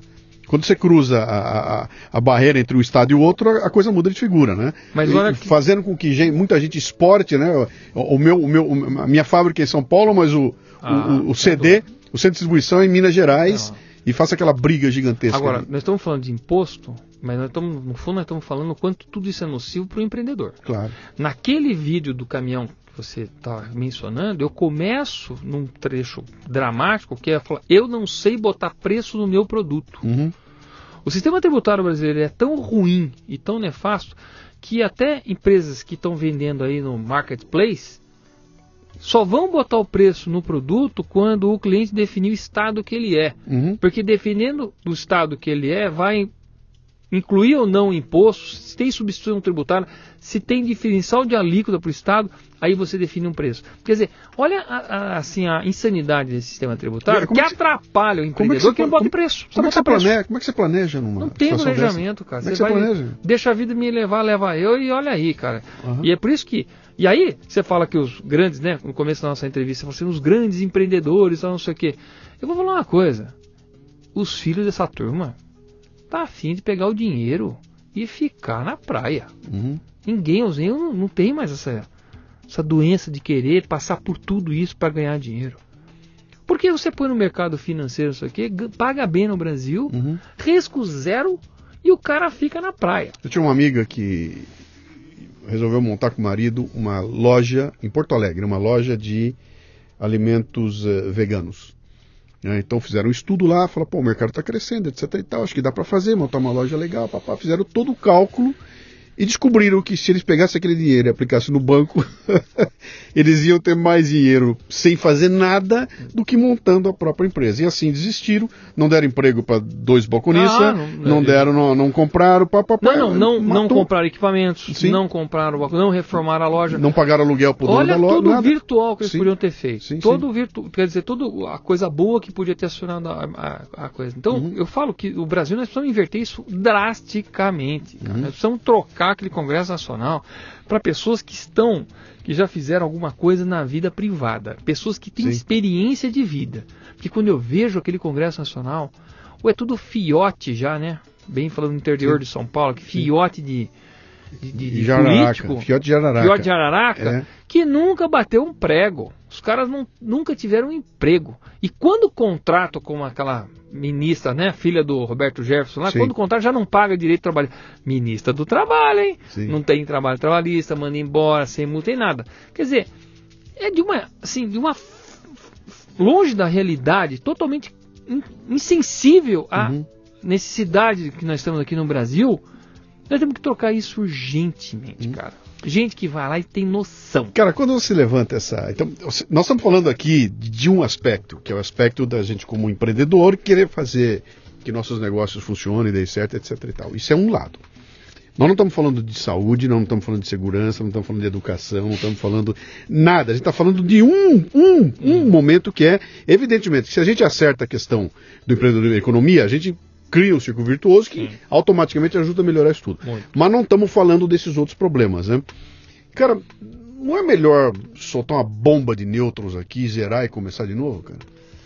É, pois é, né? Mas isso aí é um, uma coisa idealizada que depois tem que botar a casa, a casa em ordem também, uhum. né? Porque depois vai precisar faltar de gente para botar. O que eu quero dizer é o seguinte, cara, você tem dimensão do tamanho que o problema é, cara? Imagina o seguinte, eu, eu, imagina eu, o seguinte, é. imagina o seguinte, ganha nas eleições agora o melhor nome que a gente pudesse ter no Brasil, não importa quem é. Tá. Ganhou o melhor cara que a gente podia escolher, tá. ganhou esse cara, ele senta em Brasília, no primeiro dia, ele entra na sala, fala, sai todo mundo, senta na cadeira, respira. Vou começar. Abre a porta, entram quatro banqueiros, senta na frente dele e fala: fica quieto que eu vou mostrar como é que é o jogo. E aí os caras mostram a regra do jogo e o cara descobre que tudo aquilo que ele achou que ele ia fazer, não sei se ele vai conseguir fazer, porque é tão grande a encrenca. Bom, além de ser grande. a gente tem mais uma coisa, só, só mais um é ponto lógico. aqui. Quer dizer, além do problema em si, tá cheio de neguinho jogando contra embaixo. Isso, eu ia falar Cheio agora. de neguinho jogando tá tudo, contra. Tá tudo aparelhado, tudo uhum. aparelhado. Agora o que, que nós vamos fazer? Eu fico imaginando isso, eu fico imaginando isso. Né? Pô, cara, um, então amanhã vamos lá para o Congresso Nacional. Não, vamos colocar o Alex agora, ministro da Indústria e do Comércio, para poder colocar lá. Aí eu chego no primeiro dia né, e falo, ah, doutor, aqui nada funciona, aqui é parado, não dá, não sei o quê. Eu falo, não, não, agora vai funcionar, vamos botar metas, nós vamos fazer essa coisa funcionar, vamos cortar procedimentos, porque ganhar eficiência não é botar robô, é trocar um monte de etapas que são desnecessárias e deixar bem curtinho. Fazer né? o certo. Fazer o... a coisa certa, certa do pra, jeito do certo. certo dar certo, exatamente. Então, questionar esse procedimental e, e, desmontar essa burocracia. Vai ter resistência, mas eu não tenho a menor ideia, Sim. dúvida sobre isso. Menor dúvida sobre isso. Isso vai custar para nós? Vai, porque tem essa estabilidade. Tanto que uma das coisas mais assim proeminentes, mais urgentes que a gente tem que votar no Congresso Nacional é o fim da estabilidade do funcionário público. Sim. Ou o cara entra na conversa, no jogo e faz acontecer, ou ele está fora. E prova o valor que ou tem. Ou ele está fora. Sim, tem sim. muita gente boa no setor público, não tem a menor ideia. Né? Tanto que muitos entraram no novo porque eles estão percebendo que aquilo está fazendo muito mal para o Brasil. Uhum. Que precisa mudar. É interessante como tem funcionário público lá no novo. Tá, deixa deixa, deixa dar, dar, dar uma pausa para mim aqui agora que eu preciso fazer um, um, eu preciso fazer um break aqui agora, que é uma coisa que me preocupa desde o começo do programa aqui, que depois os caras vêm com conversinha toda. Se soltou um novo no meio do caminho. Ah, né? tá. Deixa eu só esclarecer então. o que está acontecendo aqui, ó. Ah, o Alex veio aqui como um cara para falar de empreendimento, tá. de empreendedorismo, etc e tal, né? Eu vou descobrir na hora que ele tá, ele senta para conversar comigo que o bicho vai sair candidato e candidato pelo novo. Até então eu não, não fazia ideia que você estava nesse jogo. Outro dia também, eu entrevistei mais alguém aqui também que no final falou: não, cara, eu vou sair para tá. deputado. Pô, as ideias são legais, tudo fantástico, tudo. Eu, eu não fazia ideia que era falou, já que vamos entrar, então vamos, eu vou fazer na abertura do programa, eu vou falar isso tudo, para depois não vir neguinho, aí, cara, os caras ficam conversando, para chegar no final, vender a... É, né? Vem uma é, emo é, é, vendendo o produto deles lá, né? Então, é. É, é, é. bom eu esclarecer, e eu já falei no, no começo do programa e estou esclarecendo de novo aqui, né? Ah, ah, vamos continuar ali, quer dizer, você, você, você então, num determinado momento, você olha para isso tudo e fala, cara, eu vou ter que agir de uma forma mais ampliada para poder fazer com que essas ideias andem. Você descartou ir lá para a Fiesp, fazer barulho lá, fazer acontecer lá, assumir alguma coisa lá e começar a revolucionar por lá. Não, mas lá eu sou até diretor lá junto lá. Uhum. Eu fui convidado recentemente lá e participo de reuniões. Mas eu acho que a Fiesp ela tem um conflito de interesse muito grande. ela recebe dinheiro né, do sistema S para poder tocar tudo aquilo lá. Então, ela tem dificuldade em ser crítica ao governo, ela tem dificuldade em lutar pela pauta. Também tem uma coisa aqui que acho que muito industrial vai querer dar tapa na minha cabeça, mas a verdade é o seguinte: industrial no brasileiro ele gosta de reserva de mercado. O negócio dele, cara, é conseguir ter coisas para poder proteger o mercado dele. Ele não gosta de livre mercado, ele não gosta de liberdade, ele quer falar assim, quer tarifa de bloquear a importação, ele quer é, dificultar a vida de quem vai trazer. É, vai tirar não, um radar no Brasil pra você não, ver o que, que você Quando ele é pequenininho, ele gosta. Ah, ele fala, discurso dele. Mas depois Até quando chega lá em cima e consolidou, ele não gosta mais. Não, odeia, odeia. É. O negócio dele é, ô, oh, põe barreira aí pro aço, põe barreira pro cimento, põe barreira para o texto, põe barreira para tudo. Uhum. Ah, mas é porque a gente é muito ruim, não tem competitividade, então o chinês vai entrar, o americano vai entrar, vai arrebentar o mercado brasileiro. Bom, então nós temos que fazer a nossa lição de casa. Sim. Então nós temos que consertar a nossa casa e não ficar botando barreira nos outros. Ah, mas o chinês lá, ele não paga nada, ele escraviza, não sei o quê. Bom, então põe uma taxa de escravidão lá. Sim para poder equalizar. O que não dá é nós estragarmos o nosso mercado, fazer uma confusão aqui dentro virar um troço completamente fora do contexto global Sim. e depois querer ficar bloqueando os mercados para proteger o mercado. Proteger o mercado brasileiro, a gente sabe muito bem que porcaria que dá. Uhum. Era aqueles Itautec, aqueles computador de lixo que a gente tinha quando não tinha reserva de mercado, enquanto o mundo inteiro estava evoluindo. Era um, né, um contrabando sem fim do Paraguai e dos Estados Unidos, que vinha todo mundo trazer uhum. plaquinha, não sei o quê, para montar computador.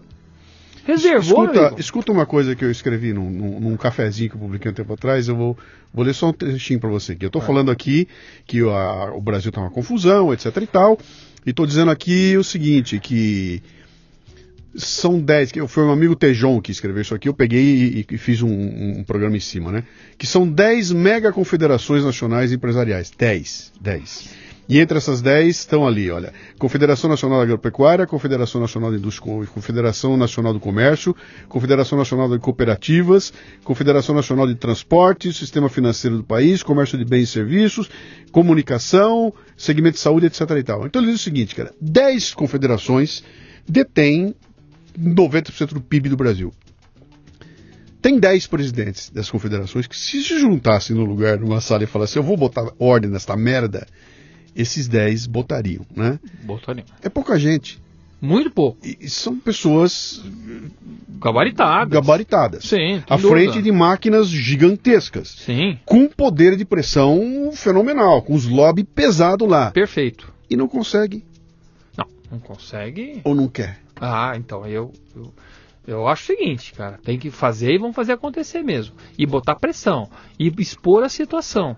Essa gente está perdendo dinheiro. Essa pessoa, esse pessoal está percebendo que a coisa está ficando muito feia. Uhum. Porque sindicalista não produz. Eu estava vendo uma apresentação outro dia do Luiz Felipe Orleans Bragança, ele está falando das oligarquias, que o Brasil sempre foi tocado por oligarquia. Então tinha do café da agricultura, tinha da pecuária, tinha dos industrial, tinha, e a última oligarquia é dos sindicatos. Por incrível que pareça, é a única que não produz.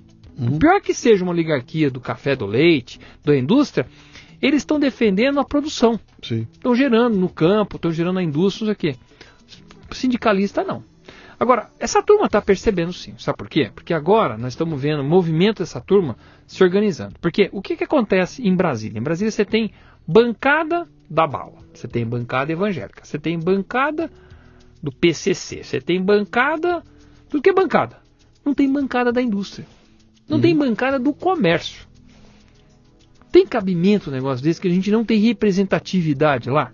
Uhum. Tem cabimento esse tipo de relação? Eu acho que a gente tinha que ser muito mais atuante. Pessoas que tocam indústria, empreendedores, têm uma visão mais sistêmica do todo. A gente tá, tá vindo agora um negócio. O E-Social já veio e ninguém segurou essa porcaria do E-Social. Uhum. Isso aí, assim, é quase que uma escravidão de quem tem funcionários domésticos e agora os funcionários nas empresas. É um horror aquele social. Bom, agora vamos vindo com o bloco K. O que, que é o bloco K? É o controle do estoque online que o governo está tendo de todas as empresas do Brasil. A Coca-Cola já avisou que não abre a fórmula dela. Um monte de empresa falou: Isso aqui é segredo industrial, não vou abrir. O governo falou assim: Vocês vão ter que fazer, senão vão levar multa. Sabe por quê? Porque o governo quer dar a multa, não é com o fiscal indo lá fazendo conferência. Ele vai botar no supercomputador da Receita os algoritmos e se não bater uma coisa, a multa já vai sair como se fosse multa de trânsito, cara. Vai assim, ó, tchuf, uhum. você já vai pagar a multa. É uma indústria da multa, uma indústria da multa. E isso está acontecendo de modo que os empreendedores não compensa mais, cara. Eu, numa pequena indústria como a minha, não tenho capacidade de montar agora mais uma estrutura para atender ao governo uhum. para poder ficar alimentando o tal do bloco K. O E-Social já tem que aumentar funcionários e o custo para poder ficar alimentando aquele sistema. A empresa praticamente vai virar uma, um departamento do governo até ela quebrar. Uhum. Porque a hora que ela quebra, não vai precisar mais desse departamento. Você está entendendo como o governo está enfiando coisas e obrigações para dentro do empresário que ele não tem jeito? Só vai sobrar grandes corporações que têm escala para aquilo. O pequeno não vai ficar de pé, cara. Uhum. Não vai. Alex, esse aqui é um problema de, é um programa de liderança e empreendedorismo. Né? O que, que nós podemos fazer a respeito, cara? Eu, pobre de mim, coitadinho aqui, não, que você, sou, você já tem uma porrada, voz, você tem uma voz, você tem uma voz, cara. O que, que nós voz, podemos fazer? A tua voz está indo, a tua voz está indo. Eu, o pessoal pergunta, Alex, quem que você é? Eu falo, eu sou um cidadão comum com atitude. Eu sou um cara que vai falar. Talvez vou levar bordoada aqui ali. Não se mas meteu, se a gente tiver mais ativistas. Você não se meteu em política ainda? Não. Você nunca, nunca foi político de nada? Não, nada, nada. Você faz ideia do que é? Nada. Você sabe, faz ideia do que você vai enfrentar? Não tenho ideia, mas sabe o que acontece? Política a gente já faz na vida o dia todo. Agora, uhum. quando vier aquelas pessoas que querem manipular, quando vier aquelas pessoas que querem fazer aquelas conversas, eu falo que o melhor remédio é um sol batendo transparente em cima das pessoas, porque esteriliza absolutamente tudo. Uhum. O que nós temos que começar a fazer é começar a formar uma bancada boa lá de pessoas adequadas e começar a expor as coisas. Hoje você tem mídia, você tem Facebook, você tem o diabo, cara. Então o que acontece? Você pode revelar às organizações o que está acontecendo, depois, de modo que as pessoas tentam manipular os outros. Talvez eu seja um idealista, talvez uhum. eu seja um cara, um Dom Quixote, talvez eu seja um Bom, cara. Eu são... estou fazendo a minha parte. Esses cara. são os caras que mudam o mundo, bicho. Esses ah, são os caras é, que mudam o mundo. Eu sempre falo. Ser um maluco assim. Não tem. Então, mas não, você já viu estátua de alguém comum ou de um comitê em alguma praça? Não. Você só vai ver, pra, só vai ver busto uhum. de maluco. Voltamos aos Kaczynski da vida, aos Mindlin da vida, aqueles caras da vida. Não, aquele Kaczynski é mais de todo, né? Sim. Porque depois de vender aquilo, brigou com tudo, montou uma fábrica de moto. Sim. O cara realmente é sim, fora sim, da curva, né? Sim, Impressionante. Uh, deixa eu, eu. Eu não sei se você viu, mas a, a Marta Suplicy desistiu de ir para reeleição. Não vai mais. Então, ela, o Reinaldo Azevedo chamou, ela foi no programa ser entrevistada por ele, e ele começa falando o seguinte: Dona Marta, quando todo mundo quer entrar, a senhora que tem na mão a reeleição, praticamente garantida para mais oito anos, resolve que vai sair. Vai sair por quê? O que, que houve? Que que houve? Ela fala, eu vou sair porque eu cansei, cara. Cansei de gastar minha energia. Cansei, pode ter crítica que quiser com ela lá. Mas ela é uma das que agitou, que pinta e borda, que, que é aquilo que eu te falei quando eu disse quem eu trazia aqui. A gente que faz acontecer, né? Pinta, borda, faz acontecer. Ela falou, eu cansei. Cansei de brigar com os ignorantes, cansei de encher o saco e eu concluí que talvez eu possa ajudar mais do lado de fora. Estando aqui do lado de fora. Né? E se eu entendi, ele é capaz de voltar para a mídia, de fazer programa, etc e tal, e usar a voz dela, como estando lá dentro, para fazer acontecer. Né? Mas você falou uma coisa aí que para mim é, é, é, fundamental, cara, que talvez se a Marta fizer vai ser genial. Ela vai prestar um serviço pro Brasil genial. Que é acender essa luz em cima e falar, cara, vamos deixar transparente o que está acontecendo aqui. Pera um pouquinho, eu estava lá dentro, eu sei como é que funciona e eu vou te contar como é que é. Quem está lá dentro não pode fazer isso. Você estando lá dentro, você não consegue fazer. Eu vou te, dar o, exemplo, vou te dar o exemplo. Não, dar... não, não, não, não, vou te dar o exemplo. Você falou de rabo preso peraí, lá peraí. fora, tá? Eu, eu, vou te dar o exemplo, vou te dar o exemplo. Eu, eu estive com o, o Índio da Costa, Sei, lá do Rio deputado, isso é do Rio de Janeiro, etc. E tal, um pouquinho antes dele ser chamado para fazer ser vice-presidente na chapa do, do na eleição, bom, é, tem, etc. E tal, né? Vamos lá.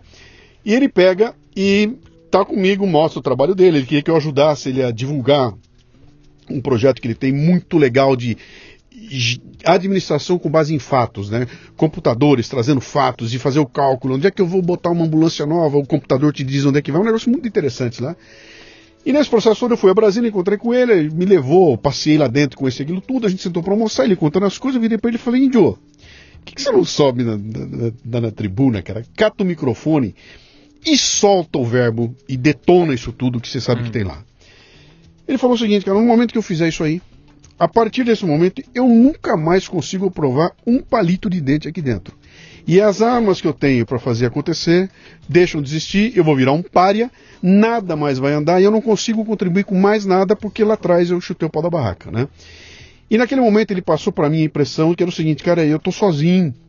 Eu sou um. Comigo deve ter mais dois ou três, mas naquela máquina de 500, nós dois ou três vamos ser esmagados e a gente não vai poder passar porque a gente arrebentou a, a quebrou a vidraça e mostrou a sujeira que estava lá e nós fomos trucidados e, e, e, fomos expelidos do sistema, né?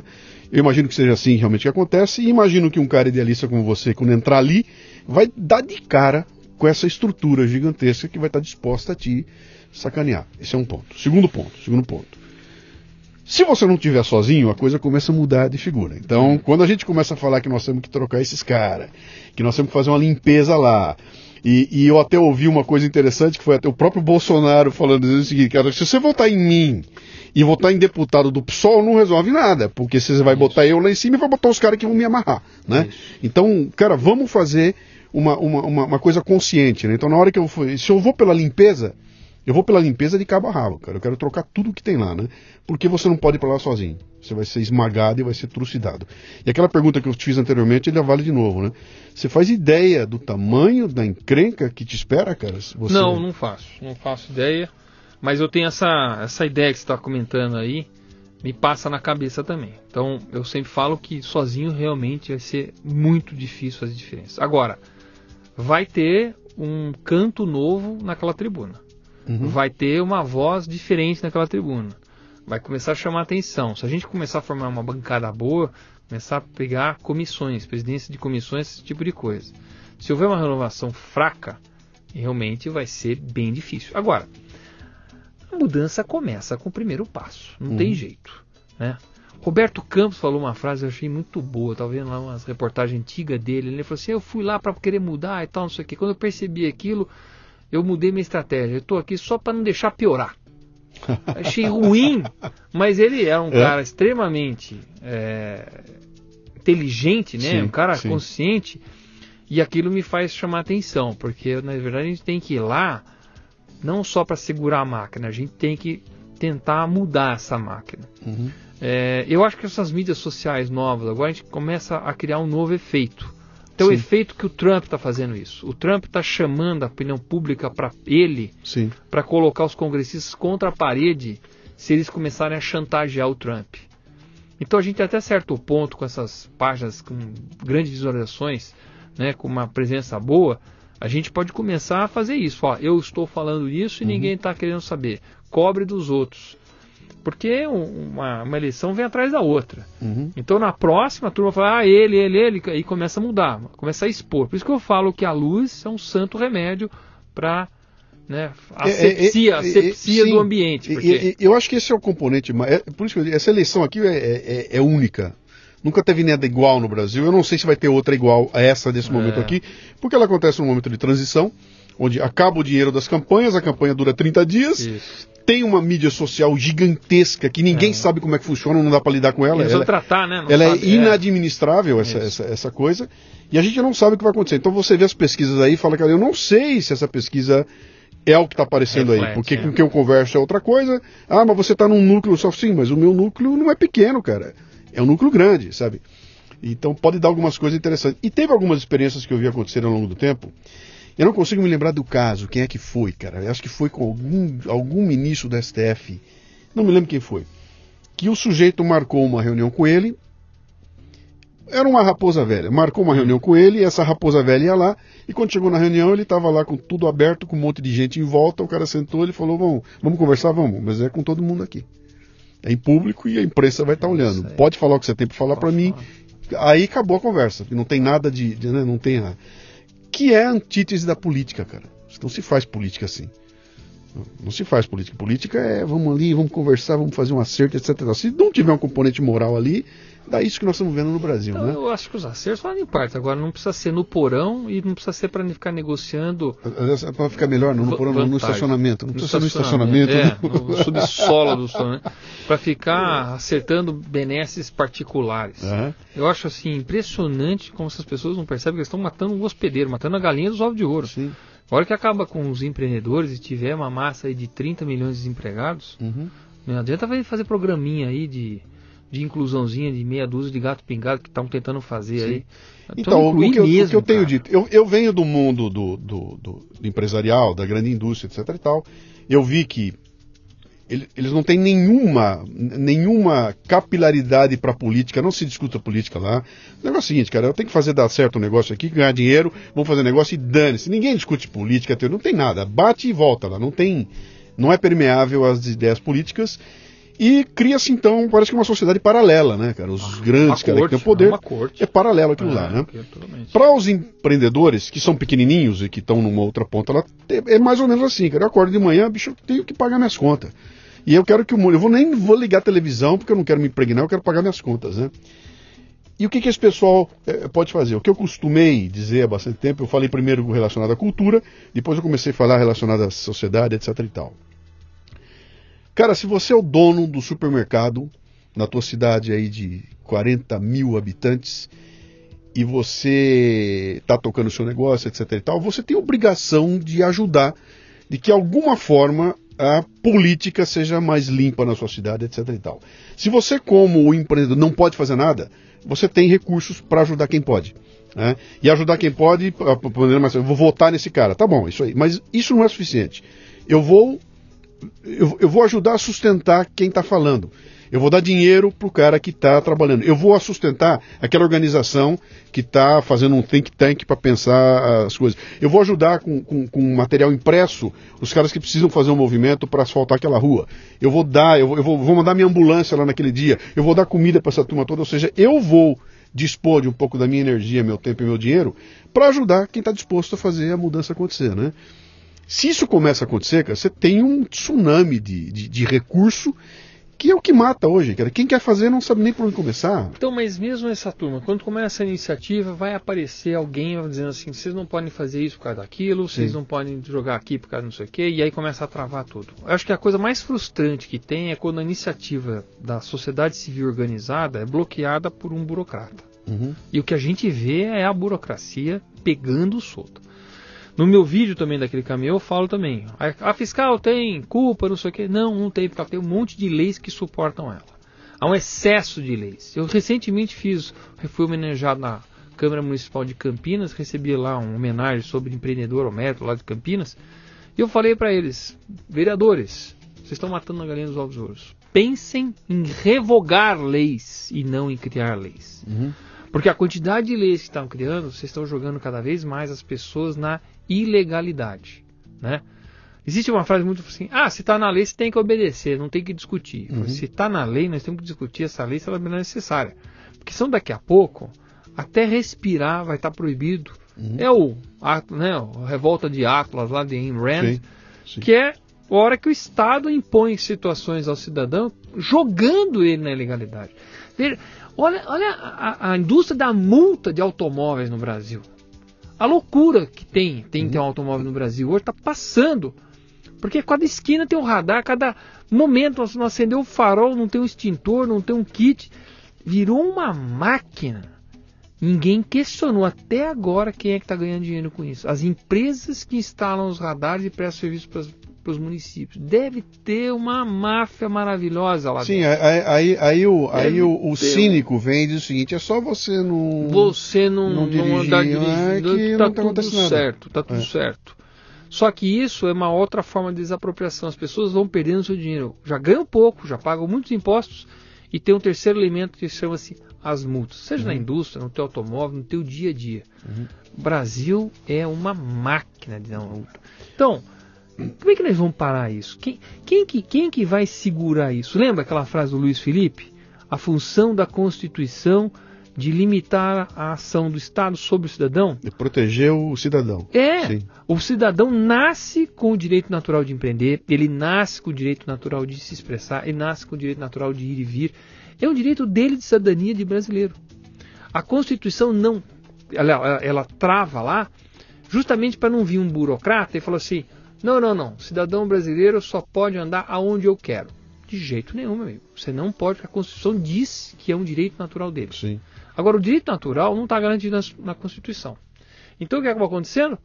Os caras invadem esse espaço e a Constituição foi se transformando num documento que, na verdade, está dificultando e limitando a ação do brasileiro. Nós temos que, na próxima legislatura, fazer.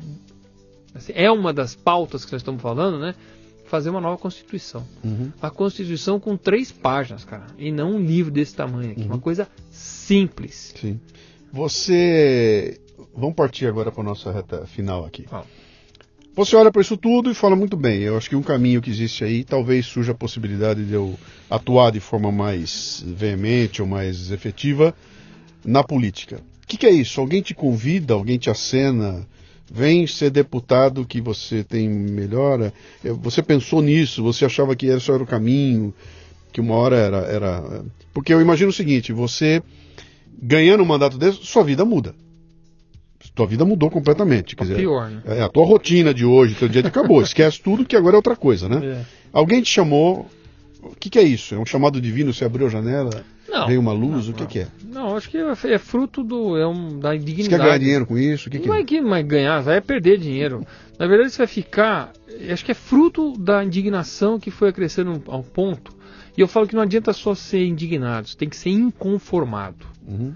Assim, a gente fica, eu fico revirado quando eu vejo esses escândalos, esse escárnio dessa turma que tomou o poder nos últimos anos, quase que tirando, rindo da nossa cara sobre eu peguei o imposto, eu gastei, eu fui para Paris, eu, eu foi milhões e milhões. Eu, e... eu, eu, tenho um texto que eu ensino você a, a ouvir políticos. Ah. Eu, meu texto diz assim: toda vez que você ouvir um político falar, quando ele terminar a fala, você mentalmente põe vírgula, seu idiota. Então, vírgula, vírgula, seu idiota. Mas é o seguinte, cara, eu não tenho sangue de barata. Uhum. Eu não vou ficar aceitando isso dessa forma passiva, tá certo? Eu montei uma empresa absolutamente do zero e passei por tudo. Eu sei exatamente a doença que é isso. Agora, eu encontrei uma ferramenta que é o Partido Novo, Uhum. né? E me identifiquei lá dentro por uma série de coisas que eu acho que né, quem quiser pesquise aí, porque né, por que, que ele é diferente, quais são os Sim. diferenciais dele. E aí, num determinado momento, lá no nosso núcleo de Campinas, alguém falou assim: Cara, você já pensou em ser candidato? Porque você conhece a causa, você tem uma bela pauta, você tem vivência, você já fez em, na vida privada uma bela de uma história, você tem uma bela família, você é um cara que se expressa, é uma pessoa que não, tem, não quer fazer média com ninguém, que né, não mete as caras. Você é um perfil muito bom para a renovação política, porque nós estamos precisando justamente de pessoas que mandam ver, que não Uhum. ficam querendo fazer aquela médiazinha que fica ensaboado e tudo mais. Então, pelo contrário, até minha, uma amiga minha falou assim: "Ah, você tem um coração peludo. Porque eu falo mesmo, não gostou, paciência. Se vira, porque você vai ter que se aguentar. Uhum. E aí, quando me convidaram, eu falei, pô, pera um pouco, deixa eu entender essa história. E comecei a encaixar as peças. E aí eu peguei aquela coisa do Philip Kotler, dos 4 P's, né? Preço, praça, produto e Sim. Eu falei, peraí, vou tirar o preço aqui e mandar proposta. Então fica proposta, praça, produto e promoção. E comecei a montar uma estrutura. Como seria? E aqui eu falei assim, não, isso aí é possível.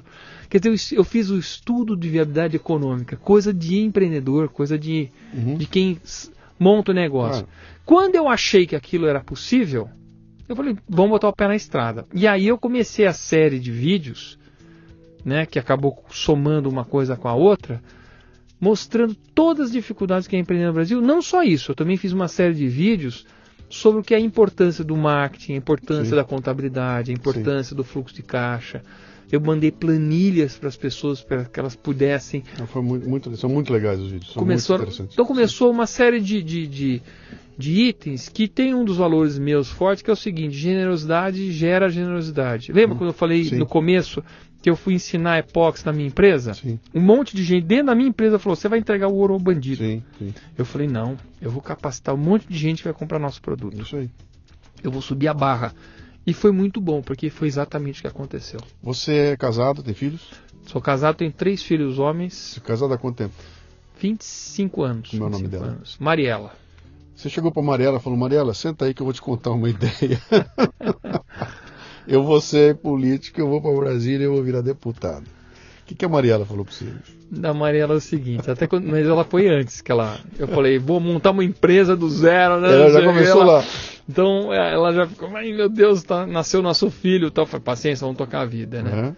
E teve momentos muito difíceis, muito difíceis. Quando fui assaltado, botaram arma na cabeça, levaram tudo pagamento. Teve vários momentos difíceis quando clientes bandidos, porque tem bandido no mercado, sabe? Lugar, O cara sim. contrata você, você faz tudo, ele recebe, não paga e fala procura teu, teus direitos na justiça. Tem muita Uhum. gente sem vergonha no país.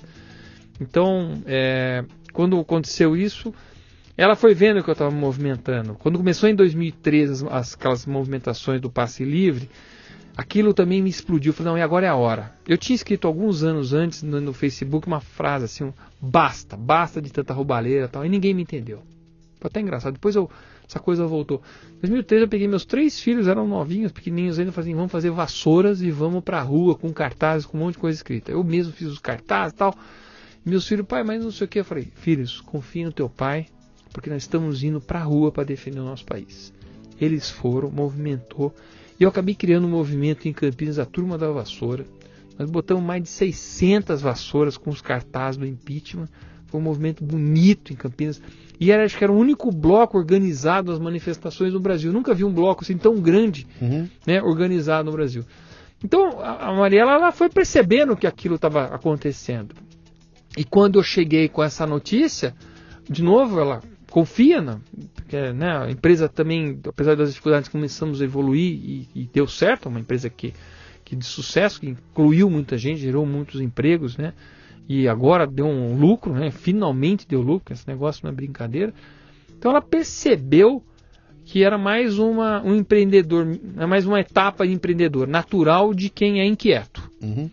E ela respeitou isso, me apoia, me ajuda nesse sentido de, de poder estar dando o suporte que precisa para poder. Porque muitas vezes eu chego, ontem à noite, cheguei meia-noite, acordei 5 da manhã, porque é engraçado, né? Eu sou colono, né? Eu acordo cedo, bicho, eu sou um bicho esquisito. É. Então deu 5 e meia, 6 horas, eu acordo, e aí em casa, a minha esposa é arquiteta, então ela gosta de dormir mais, né? Toda arquiteta tem que dormir É um pouco artista, mais, né, né? cara? É artista. Aí o que acontece? Aí eu vou lá, dou comida pro cachorro, acordo os filhos, levo, faço café da manhã tal, levo pra escola. Aí aí eu faço esse movimento. Então eu tô dormindo até pouco, porque toda essa. Mas de noite ela ajuda a pegar os filhos, ela, né, dá uma.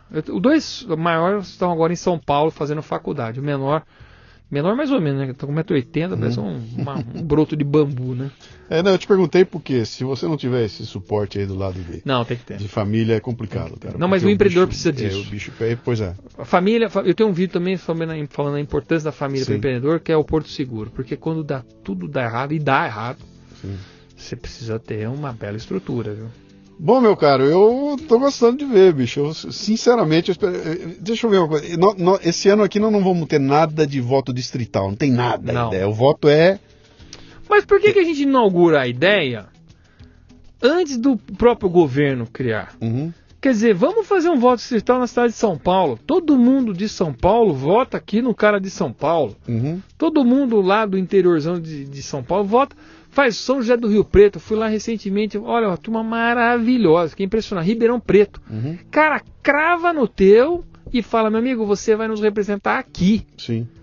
Não precisa do. da- do- De votar no outro, no estrelão de outro é, não lugar, precisa, não. É, é não verdade. precisa. A gente Sim, pode já fazer o distrital por nós mesmos, por iniciativa própria nossa. sim. Tá certo? Por que, que eu vou votar num cara lá na PQP que eu nem sei onde é o endereço dele, onde é que ele é? Uhum, Crava no cara da tua região, sabe o endereço dele, é aqui que eu vou te buscar. uhum.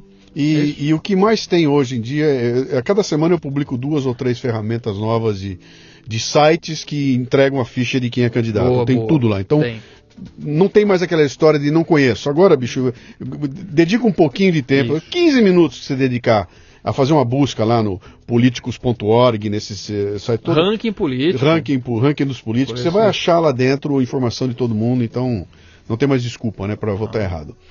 Quem quiser encontrar os teus vídeos e tudo mais, você tem um canal no YouTube, como é que você, você tá vai lá? dar risada comigo, mas a melhor forma de me encontrar é botar no Google a seguinte frase: Como é difícil empreender no Brasil.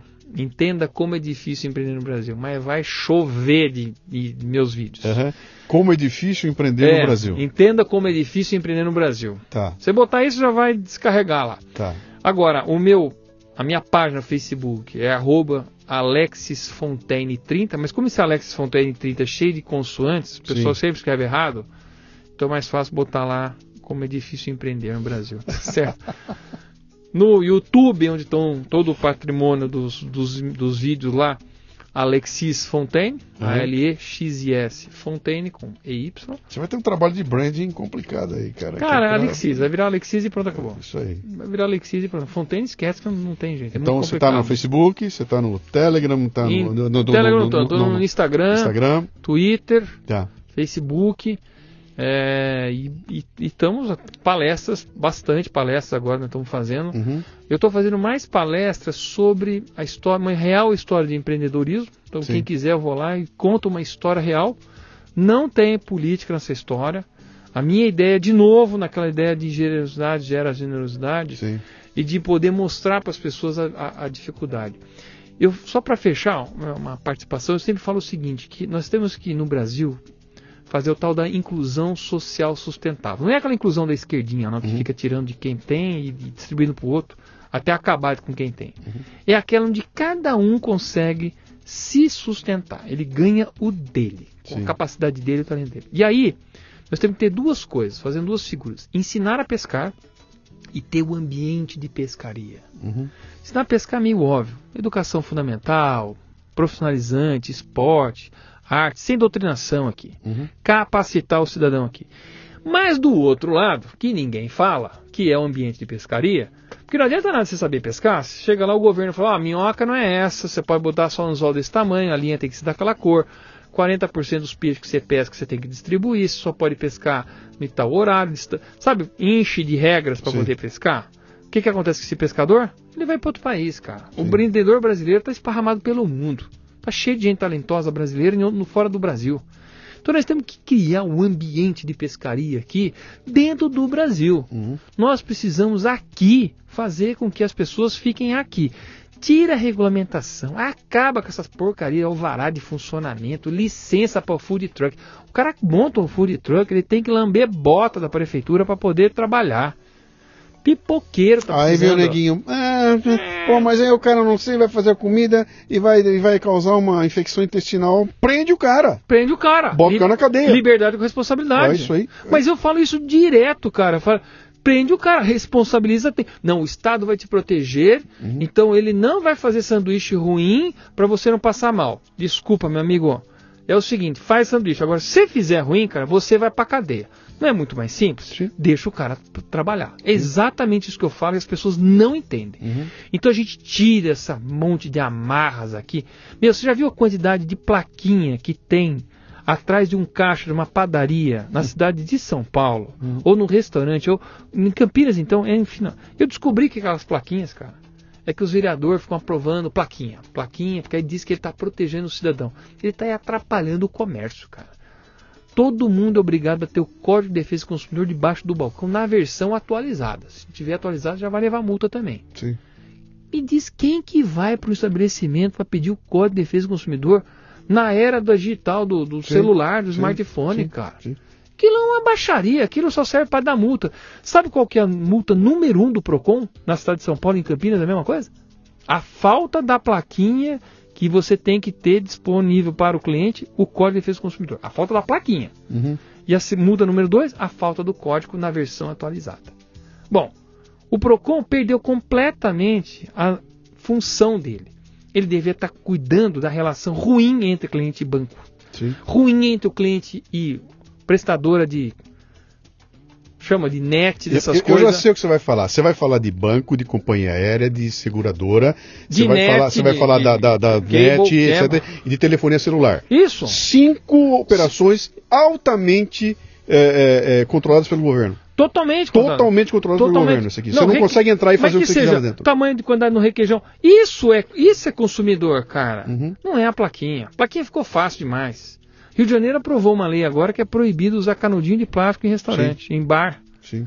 Os fiscais estão indo lá fiscalizar se tem canudinho. Meu amigo, mas nós estamos perdidos mesmo, né? Os caras inventam uma lei boba, fácil de fiscalizar e boa para dar multa. Uhum. Mas sanidade, nós temos que parar com isso aí, é proibido isso aí, não pode fazer isso. Cara, não tem que tratar o cidadão como estúpido. Uhum. Começar a limitar isso. Então, ó, de novo, ambiente de pescaria. Isso ninguém está prestando atenção, ninguém cuida disso.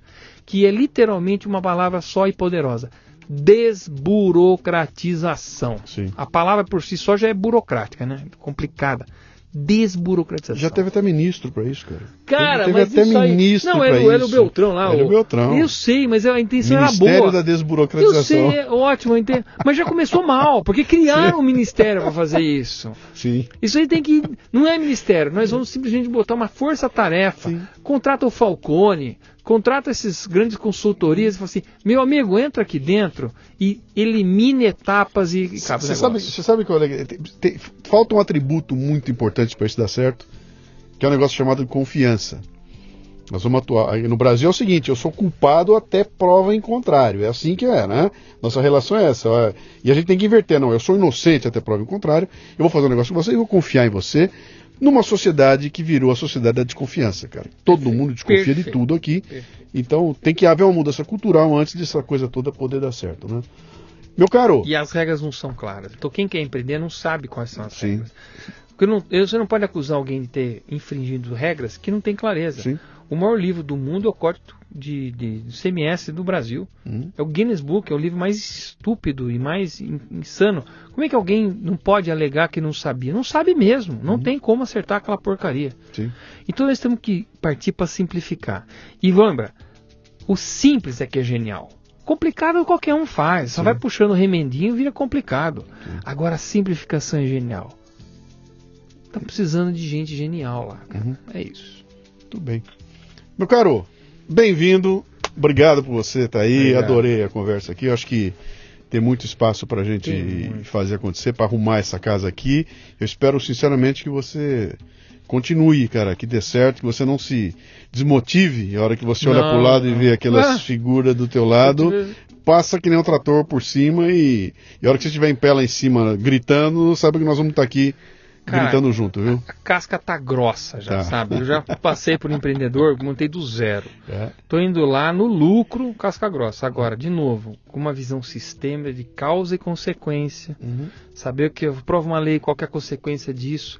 Vamos resolver os problemas do Brasil, educação, saúde e segurança. Vamos atacar a causa Uhum. e, por enquanto, a consequência, porque já tem um efeito ruim do que não foi causa. Mas enquanto a gente não atacar a causa, a gente não vai parar a geração desses problemas que nós temos. Uhum. E eu não vejo um só político que tenha essa visão ou tenha esse culhão de mexer naquilo que tem que ser mexido. Que é o que você falou bem no começo. Esgoto, água encanada, ninguém quer fazer porque está enterrado não aparece. Mas é aquilo que gera um monte de contaminação de dengue, zika, febre amarela e outros problemas brasileiros que enchem os hospitais brasileiros Uhum. de gente com diarreia, com, né, com zika, com dengue, com uma febre amarela. Se você gostou dessa história aqui, eu recomendo que você escute o Café Brasil. eh, eu não vou me lembrar o número dele, mas é o Café Brasil que se chama-se O que se vê e o que não se vê. A gente fala mais ou menos isso aí. Grande abraço, meu caro. Muito obrigado. Muito bem, termina aqui mais um Leadercast. A transcrição deste programa você encontra no leadercast.com.br.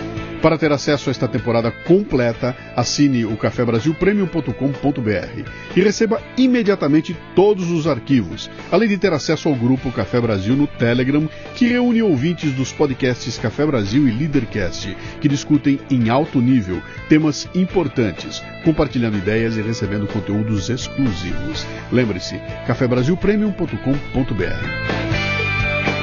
Essa temporada chega a você com o apoio da Nakata, que é líder em componentes de suspensão.